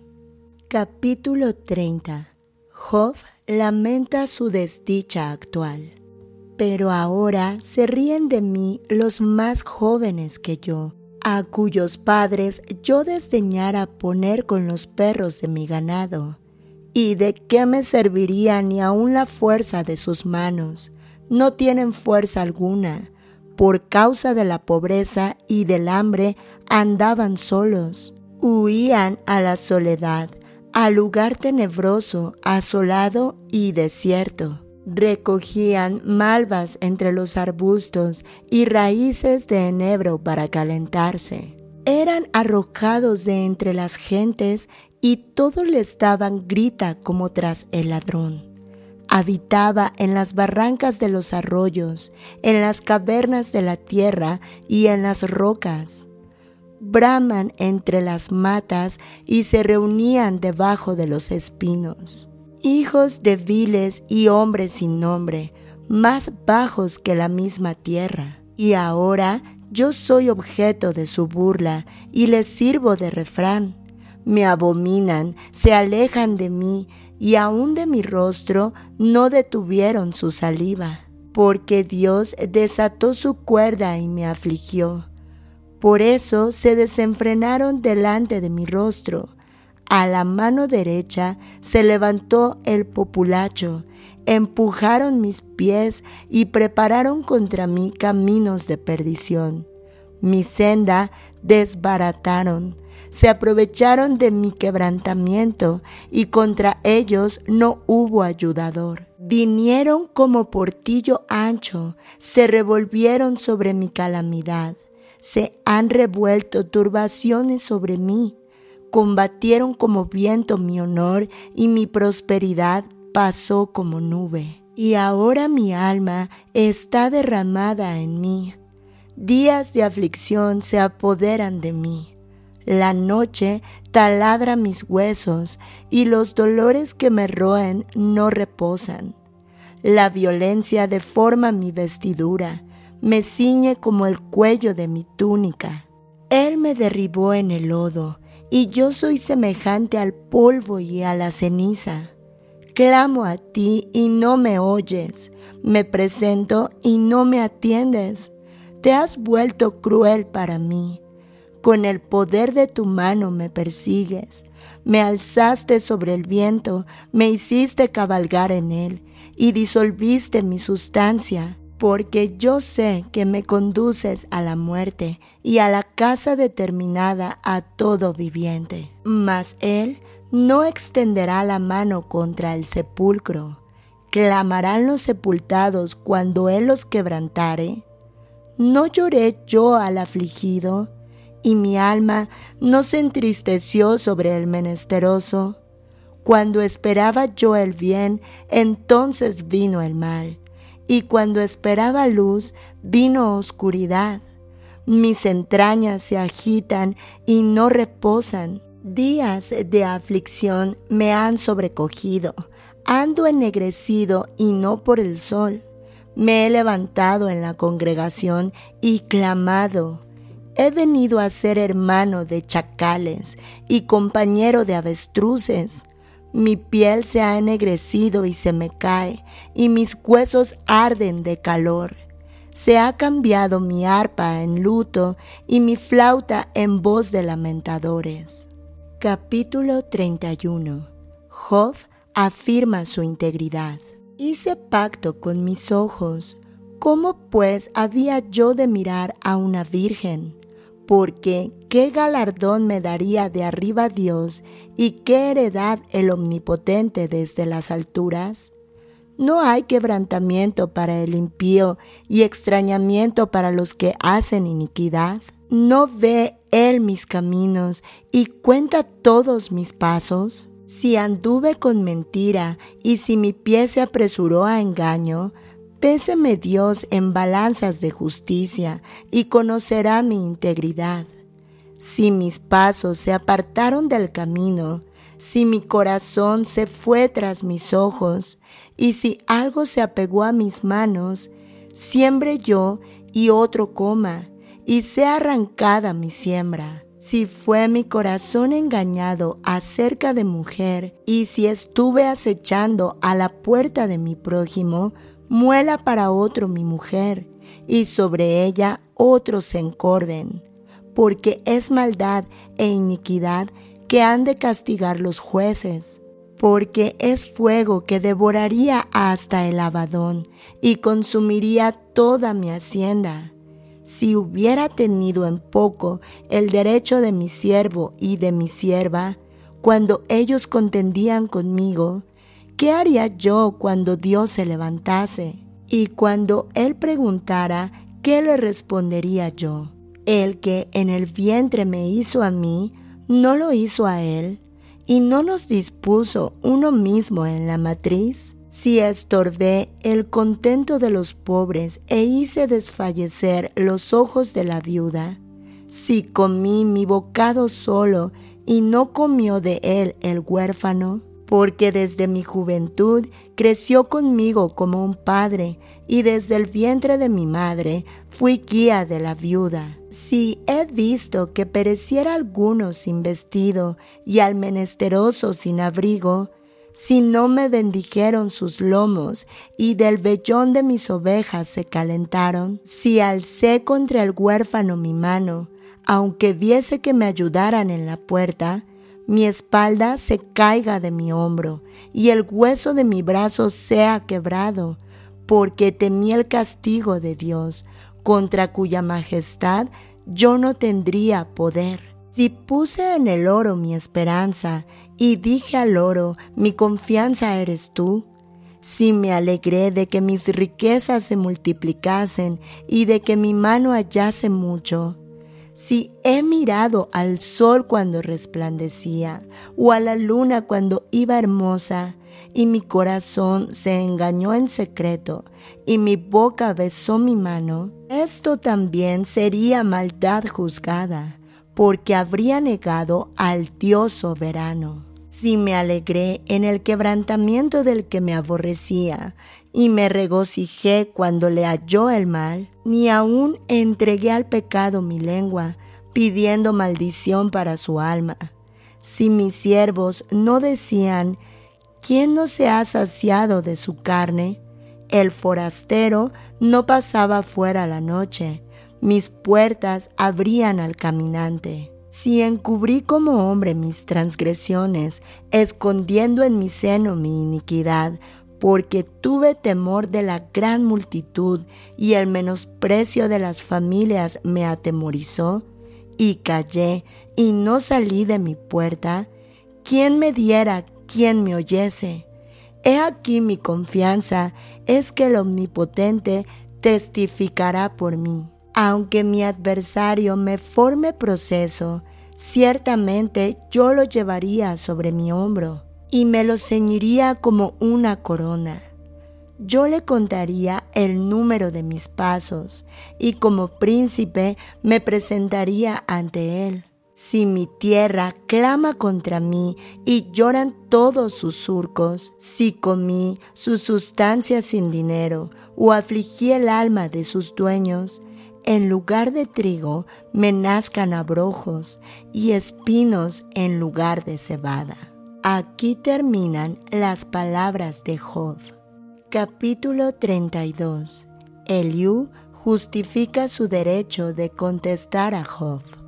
Cesaron estos tres varones de responder a Job por cuanto él era justo a sus propios ojos. Entonces Eliú, hijo de Baraquel Busita, de la familia de Ram, se encendió en ira contra Job.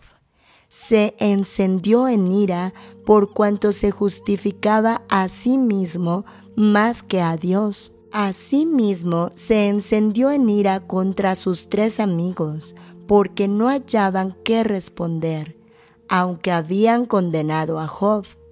Y Eliú había esperado a Job en la disputa, porque los otros eran más viejos que él. Pero viendo Eliú que no había respuesta en la boca de aquellos tres varones, se encendió en ira y respondió Eliú, hijo de Baraquel Busita, y dijo, Yo soy joven y vosotros ancianos, por tanto he tenido miedo y he temido declararos mi opinión. Yo decía, los días hablarán, y la muchedumbre de años declarará sabiduría.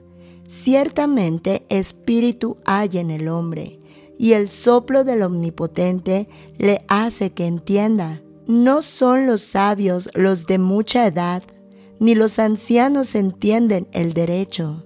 Por tanto, yo dije, escuchadme, declararé yo también mi sabiduría.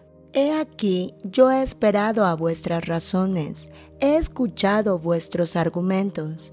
En tanto que buscabais palabras, os he prestado atención. Y he aquí que no hay de vosotros quien redarguya a Job y responda a sus razones, para que no digáis, nosotros hemos hallado sabiduría. Lo vence Dios, no el hombre. Ahora bien, Job no dirigió contra mí sus palabras, ni yo le responderé con vuestras razones. Se espantaron, no respondieron más, se les fueron los razonamientos. Yo pues he esperado, pero no hablaban, más bien callaron y no respondieron más. Por eso yo también responderé mi parte. También yo declararé mi juicio, porque lleno estoy de palabras, y me apremia el espíritu dentro de mí. De cierto, mi corazón está como el vino que no tiene respiradero, y se rompe como odres nuevos. Hablaré pues y respiraré. Abriré mis labios y responderé. No haré ahora acepción de personas, ni usaré con nadie de títulos lisonjeros, porque no sé hablar lisonjas. De otra manera, en breve mi hacedor me consumiría. Capítulo 33. Eliú censura a Job. Por tanto, Job oye ahora mis razones y escucha todas mis palabras. He aquí, yo abriré ahora mi boca, y mi lengua hablará en mi garganta. Mis razones declararán la rectitud de mi corazón, y lo que saben mis labios lo hablarán con sinceridad. El Espíritu de Dios me hizo, y el soplo del Omnipotente me dio vida. Respóndeme si puedes. Ordena tus palabras, ponte en pie. Heme aquí a mí en lugar de Dios, conforme a tu dicho. De barro fui yo también formado. He aquí mi terror no te espantará, ni mi mano se agravará sobre ti. De cierto, tú dijiste a oídos míos, y yo oí la voz de tus palabras que decían, yo soy limpio y sin defecto soy inocente y no hay maldad en mí. He aquí que él buscó reproches contra mí y me tiene por su enemigo. Puso mis pies en el cepo y vigiló todas mis sendas. He aquí, en esto no has hablado justamente. Yo te responderé que mayor es Dios que el hombre. ¿Por qué contiendes contra él? porque él no da cuenta de ninguna de sus razones. Sin embargo, en una o en dos maneras habla Dios, pero el hombre no entiende. Por sueño, en visión nocturna, cuando el sueño cae sobre los hombres, cuando se adormecen sobre el lecho. Entonces revela al oído de los hombres y les señala su consejo para quitar al hombre de su obra y apartar del varón la soberbia. Detendrá su alma del sepulcro y su vida de que perezca a espada.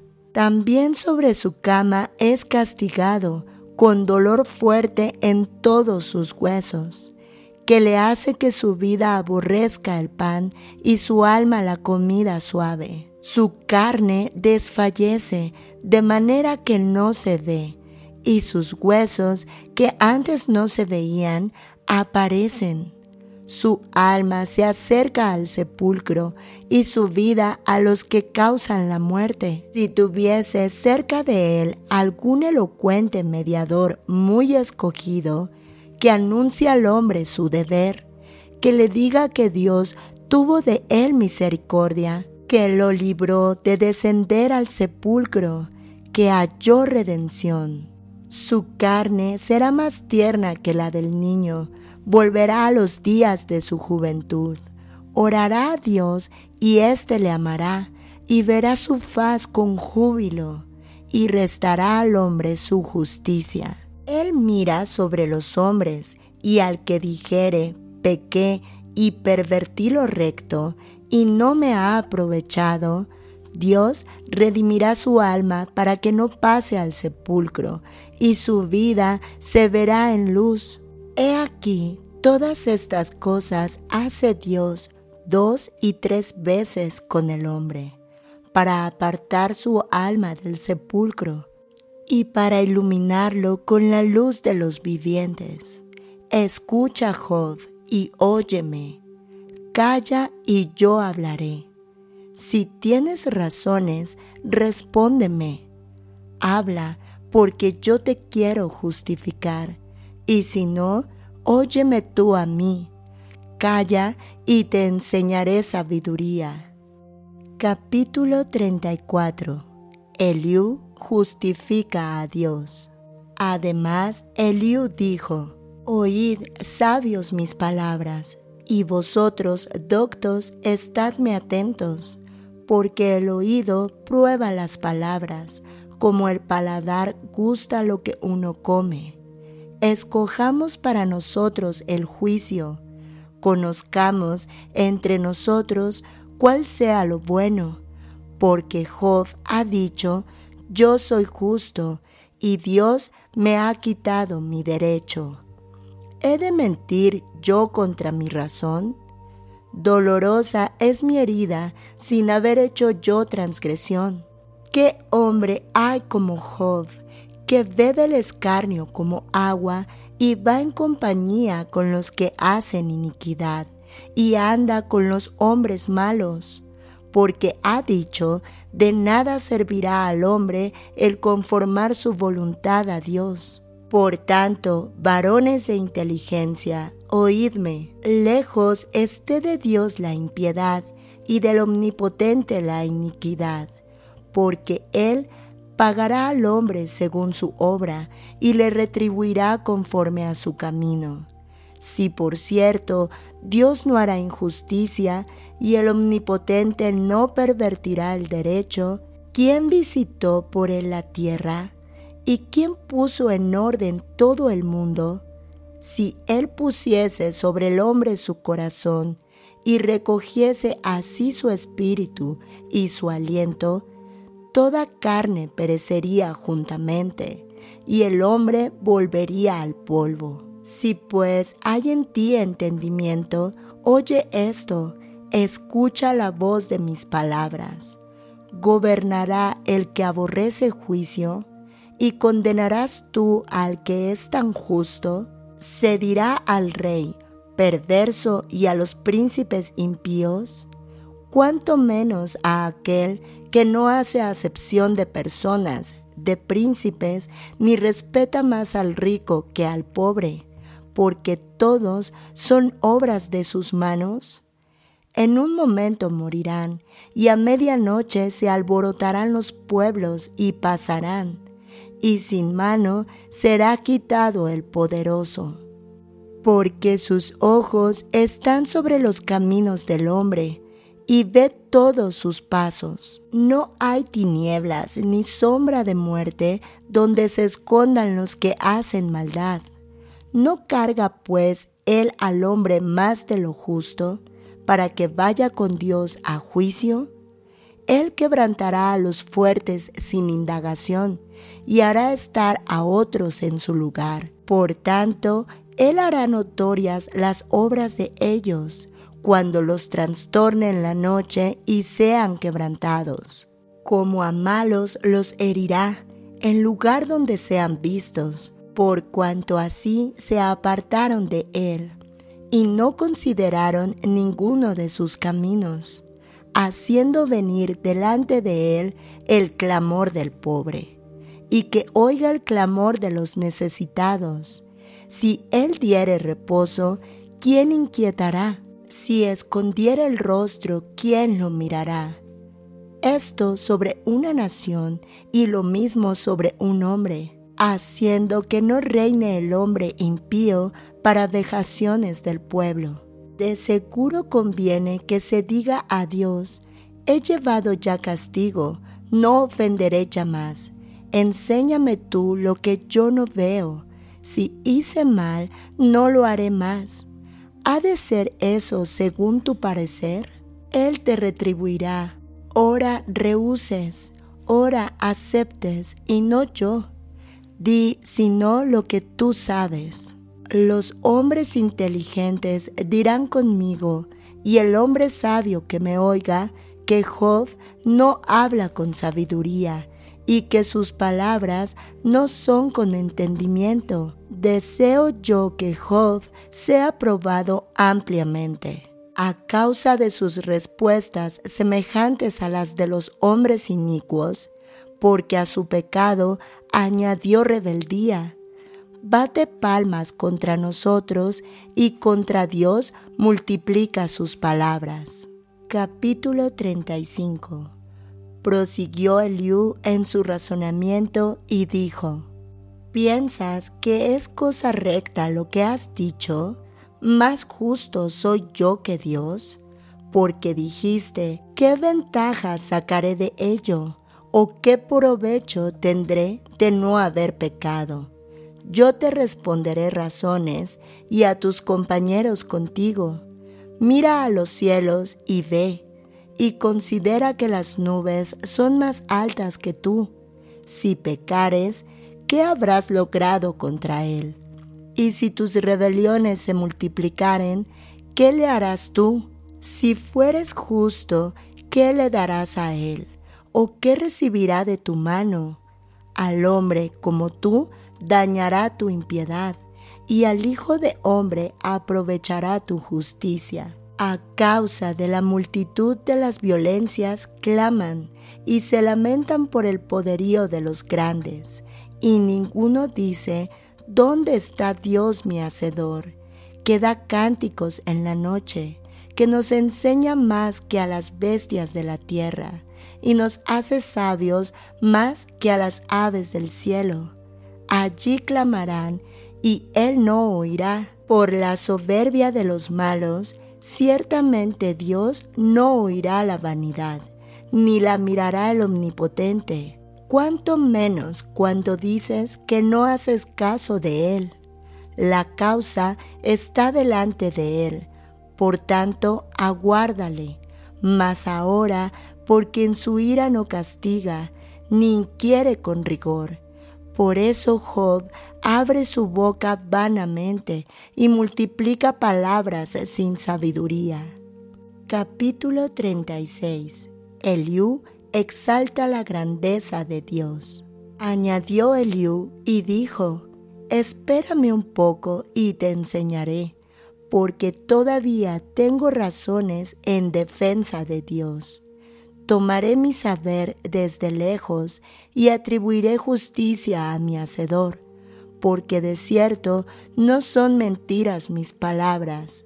Contigo está el que es íntegro en sus conceptos.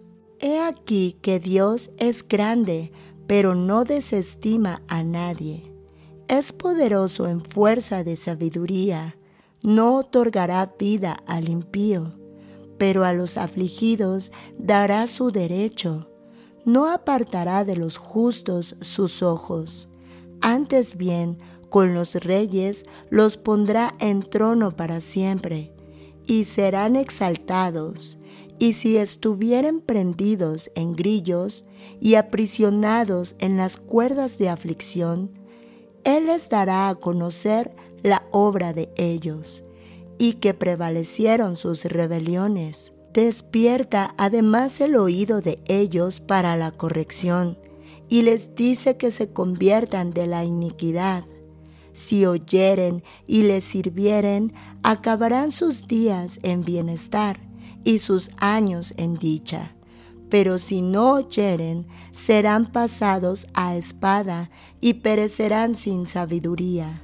Mas los hipócritas de corazón atesoran para sí la ira, y no clamarán cuando Él los atare. Fallecerá el alma de ellos en su juventud, y su vida entre las sodomitas. Al pobre librará de su pobreza, y en la aflicción despertará su oído Asimismo, te apartará de la boca de la angustia al lugar espacioso, libre de todo apuro, y te preparará mesa llena de grosura. Mas tú has llenado el juicio del impío, en vez de sustentar el juicio y la justicia, por lo cual teme, no sea que en su ira te quite con golpe el cual no puedas apartar de ti con gran rescate. ¿Hará Él estima de tus riquezas, del oro o de todas las fuerzas del poder? No anheles la noche en que los pueblos desaparecen de su lugar. Guárdate, no te vuelvas a la iniquidad, pues éste escogiste más bien que la aflicción. He aquí que Dios es excelso en su poder ¿Qué enseñador semejante a él? ¿Quién le ha prescrito su camino? ¿Y quién le dirá, has hecho mal? Acuérdate de engrandecer su obra, la cual contemplan los hombres. Los hombres todos la ven, la mira el hombre de lejos. He aquí, Dios es grande y nosotros no le conocemos ni se puede seguir la huella de sus años. Él atrae las gotas de las aguas al transformarse el vapor en lluvia, la cual destilan las nubes, goteando en abundancia sobre los hombres. ¿Quién podrá comprender la extensión de las nubes y el sonido estrepitoso de su morada? He aquí que sobre él extiende su luz y cobija con ella las profundidades del mar. Bien que por esos medios castiga a los pueblos, a la multitud Él da sustento. Con las nubes encubre la luz y le manda no brillar, interponiendo aquellas. El trueno declara su indignación y la tempestad proclama su ira contra la iniquidad. Capítulo 37 Por eso también se estremece mi corazón y salta de su lugar. Oíd atentamente el estrépito de su voz y el sonido que sale de su boca. Debajo de todos los cielos lo dirige y su luz hasta los fines de la tierra. Después de ella brama el sonido, truena él con voz majestuosa, y aunque sea oída su voz, no los detiene. Truena Dios maravillosamente con su voz. Él hace grandes cosas que nosotros no entendemos, porque a la nieve dice, desciende a la tierra, también a la llovizna y a los aguaceros torrenciales. Así hace retirarse a todo hombre, para que los hombres todos reconozcan su obra. Las bestias entran en su escondrijo y se están en sus moradas. Del sur viene el torbellino y el frío de los vientos del norte. Por el soplo de Dios se da el hielo y las anchas aguas se congelan regando también llega a disipar la densa nube, y con su luz esparce la niebla. Asimismo, por sus designios se revuelven las nubes en derredor, para hacer sobre la faz del mundo, en la tierra, lo que Él les mande. Unas veces por azote, otras por causa de su tierra, otras por misericordia las hará venir. Escucha esto, Job, detente y considera las maravillas de Dios. ¿Sabes tú cómo Dios las pone en concierto y hace resplandecer la luz de su nube? ¿Has conocido tú las diferencias de las nubes, las maravillas del perfecto en sabiduría? ¿Por qué están calientes tus vestidos cuando Él sosiega la tierra con el viento del sur? ¿Extendiste tú con Él los cielos firmes como un espejo fundido? Muéstranos qué le hemos de decir, porque nosotros no podemos ordenar las ideas a causa de las tinieblas. ¿Será preciso contarle cuando yo hablare? por más que el hombre razone, quedará como abismado. Mas ahora ya no se puede mirar la luz esplendente en los cielos. Luego que pasa el viento y los limpia, viniendo de la parte del norte la dorada claridad. En Dios hay una majestad terrible. Él es todopoderoso, al cual no alcanzamos, grande en poder, y en juicio y en multitud de justicia no afligirá. Lo temerán por tanto los hombres. Él no estima a ninguno que cree en su propio corazón ser sabio. Capítulo 38 Jehová convence a Job de su ignorancia. Entonces respondió Jehová a Job desde un torbellino y dijo, ¿Quién es ese que oscurece el consejo con palabras sin sabiduría? Ahora ciñe como varón tus lomos, yo te preguntaré y tú me contestarás. ¿Dónde estabas tú cuando yo fundaba la tierra? Házmelo saber si tienes inteligencia. ¿Quién ordenó sus medidas? Si lo sabes. ¿O quién extendió sobre ella cordel? ¿Sobre qué están fundadas sus bases? ¿O quién puso su piedra angular? Cuando la alababan todas las estrellas del alba y se regocijaban todos los hijos de Dios. ¿Quién encerró con puertas el mar cuando se derramaba saliéndose de su seno?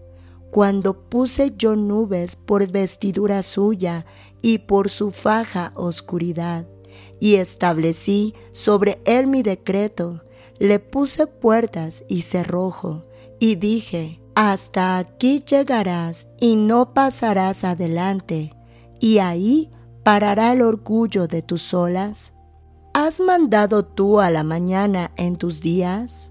¿Has mostrado al alba su lugar para que ocupe los fines de la tierra y para que sean sacudidos de ella los impíos? Ella muda luego de aspecto como barro bajo el sello, y viene a estar como vestidura. Mas la luz de los impíos es quitada de ellos, y el brazo enaltecido es quebrantado. Has entrado tú hasta las fuentes del mar y has andado escudriñando el abismo. Te han sido descubiertas las puertas de la muerte y has visto las puertas de la sombra de muerte. ¿Has considerado tú hasta las anchuras de la tierra? Declara si sabes todo esto. ¿Por dónde va el camino a la habitación de la luz? ¿Y dónde está el lugar de las tinieblas para que las lleves a sus límites y entiendas la senda de su casa? Tú lo sabes, pues entonces ya habías nacido, y es grande el número de tus días. ¿Has entrado tú en los tesoros de la nieve o has visto los tesoros del granizo? Que tengo reservados para el tiempo de angustia, para el día de la guerra y de la batalla? ¿Por qué camino se reparte la luz y se esparce el viento solano sobre la tierra? ¿Quién repartió conducto al turbión y caminó a los relámpagos y truenos? haciendo llover sobre la tierra deshabitada, sobre el desierto, donde no hay hombre, para saciar la tierra desierta e inculta, y para hacer brotar la tierna hierba? ¿Tiene la lluvia padre? ¿O quién engendró las gotas del rocío? ¿De qué vientre salió el hielo y la escarcha del cielo? ¿Quién la engendró? Las aguas se endurecen a manera de piedra y se congela la faz del abismo. ¿Podrás tú atar los lazos de las Pléyades o desatar las ligaduras del Orión? ¿Sacarás tú a su tiempo las constelaciones de los cielos o guiarás a la osa mayor con sus hijos? ¿Supiste tú las ordenanzas de los cielos?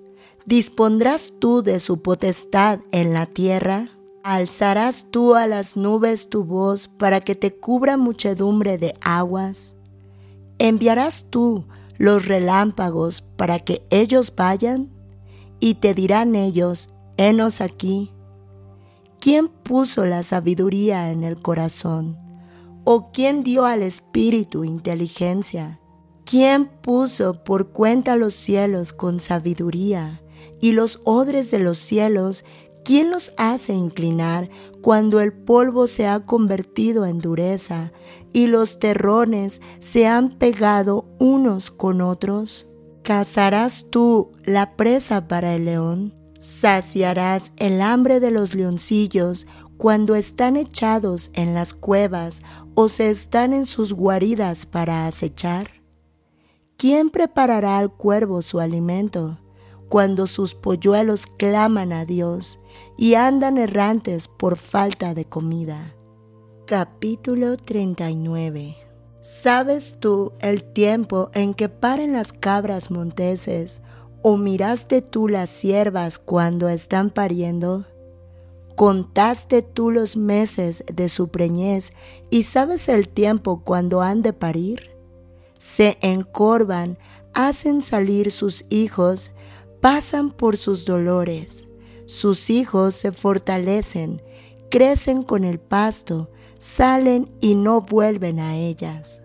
¿Quién echó libre al asno montés y quién soltó sus ataduras? Al cual yo puse casa en la soledad y sus moradas en lugares estériles. Se burla de la multitud de la ciudad. ¿No oyes las voces del arriero? Lo oculto de los montes es su pasto y anda buscando toda cosa verde. ¿Querrá el búfalo servirte a ti o quedar en tu pesebre? ¿Atarás tú al búfalo con coyunda para el surco? ¿Labrarás los valles en pos de ti? ¿Confiarás tú en él por ser grande su fuerza y le fiarás tu labor? ¿Fiarás de él para que recoja tu semilla y la junte en tu era? ¿Diste tú hermosas alas al pavo real o alas y plumas a la avestruz?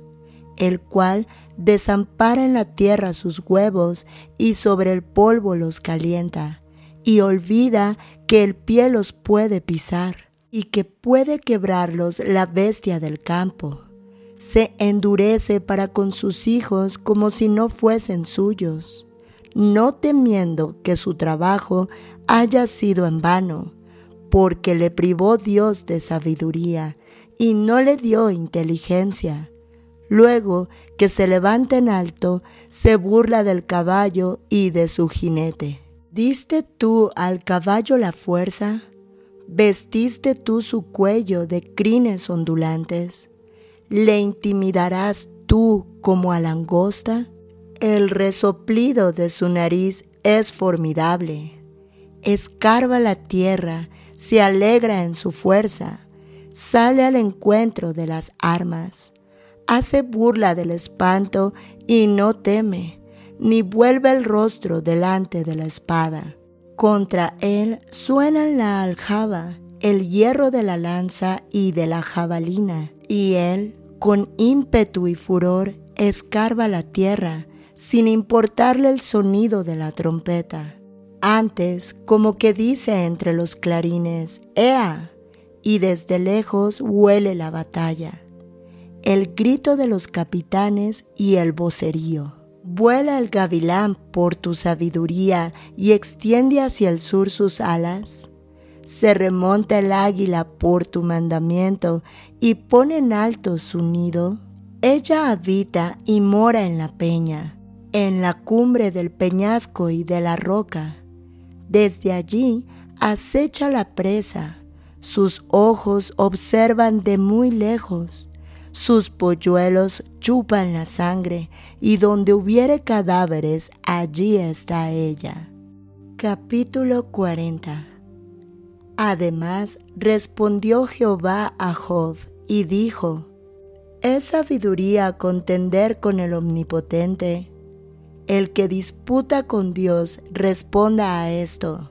Entonces respondió Job a Jehová y dijo, He aquí que yo soy vil, ¿qué te responderé? Mi mano pongo sobre mi boca, una vez hablé, mas no responderé. Aún dos veces, mas no volveré a hablar. Manifestaciones del poder de Dios. Respondió Jehová a Job desde el torbellino y dijo, Cíñete ahora como varón tus lomos. Yo te preguntaré y tú me responderás. ¿Invalidarás tú también mi juicio? ¿Me condenarás a mí para justificarte tú? ¿Tienes tú un brazo como el de Dios y truenas con voz como la suya? Adórnate ahora de majestad y de alteza y vístete de honra y de hermosura. Derrama el ardor de tu ira. Mira a todo altivo y abátelo. Mira a todo soberbio y humíllalo. Y quebranta a los impíos en su sitio. Encúbrelos a todos en polvo. Encierra sus rostros en la oscuridad, y yo también te confesaré que podrá salvarte tu diestra. He aquí ahora Behemoth, el cual hice como a ti, hierba come como buey. He aquí ahora que su fuerza está en sus lomos y su vigor en los músculos de su vientre, su cola mueve como un cedro, y los nervios de sus muslos están entretejidos. Sus huesos son fuertes como bronce, y sus miembros como barras de hierro. Es el principio de los caminos de Dios El que lo hizo puede hacer que su espada a él se acerque. Ciertamente los montes producen hierba para él, y toda bestia del campo retosa allá. Se echará debajo de las sombras, en lo oculto de las cañas y de los lugares húmedos. Los árboles sombríos lo cubren con su sombra, los sauces del arroyo lo rodean. He aquí sale de madre el río, pero él no se inmuta. Tranquilo está, aunque todo un Jordán se estrelle contra su boca. Lo tomará alguno cuando está vigilante y horadará su nariz. Capítulo 41 ¿Sacarás tú a Leviatán con anzuelo o con cuerda que le eches en su lengua? Pondrás tu soga en sus narices y horadarás con garfios su quijada. Multiplicará él los ruegos para contigo, te hablará él lisonjas. Hará pacto contigo para que lo tomes por siervo perpetuo. ¿Jugarás con él como con pájaro o lo atarás para tus niñas? Harán de él banquete los compañeros, lo repartirán entre los mercaderes ¿Cortarás tú con cuchillo su piel o con arpón de pescadores su cabeza?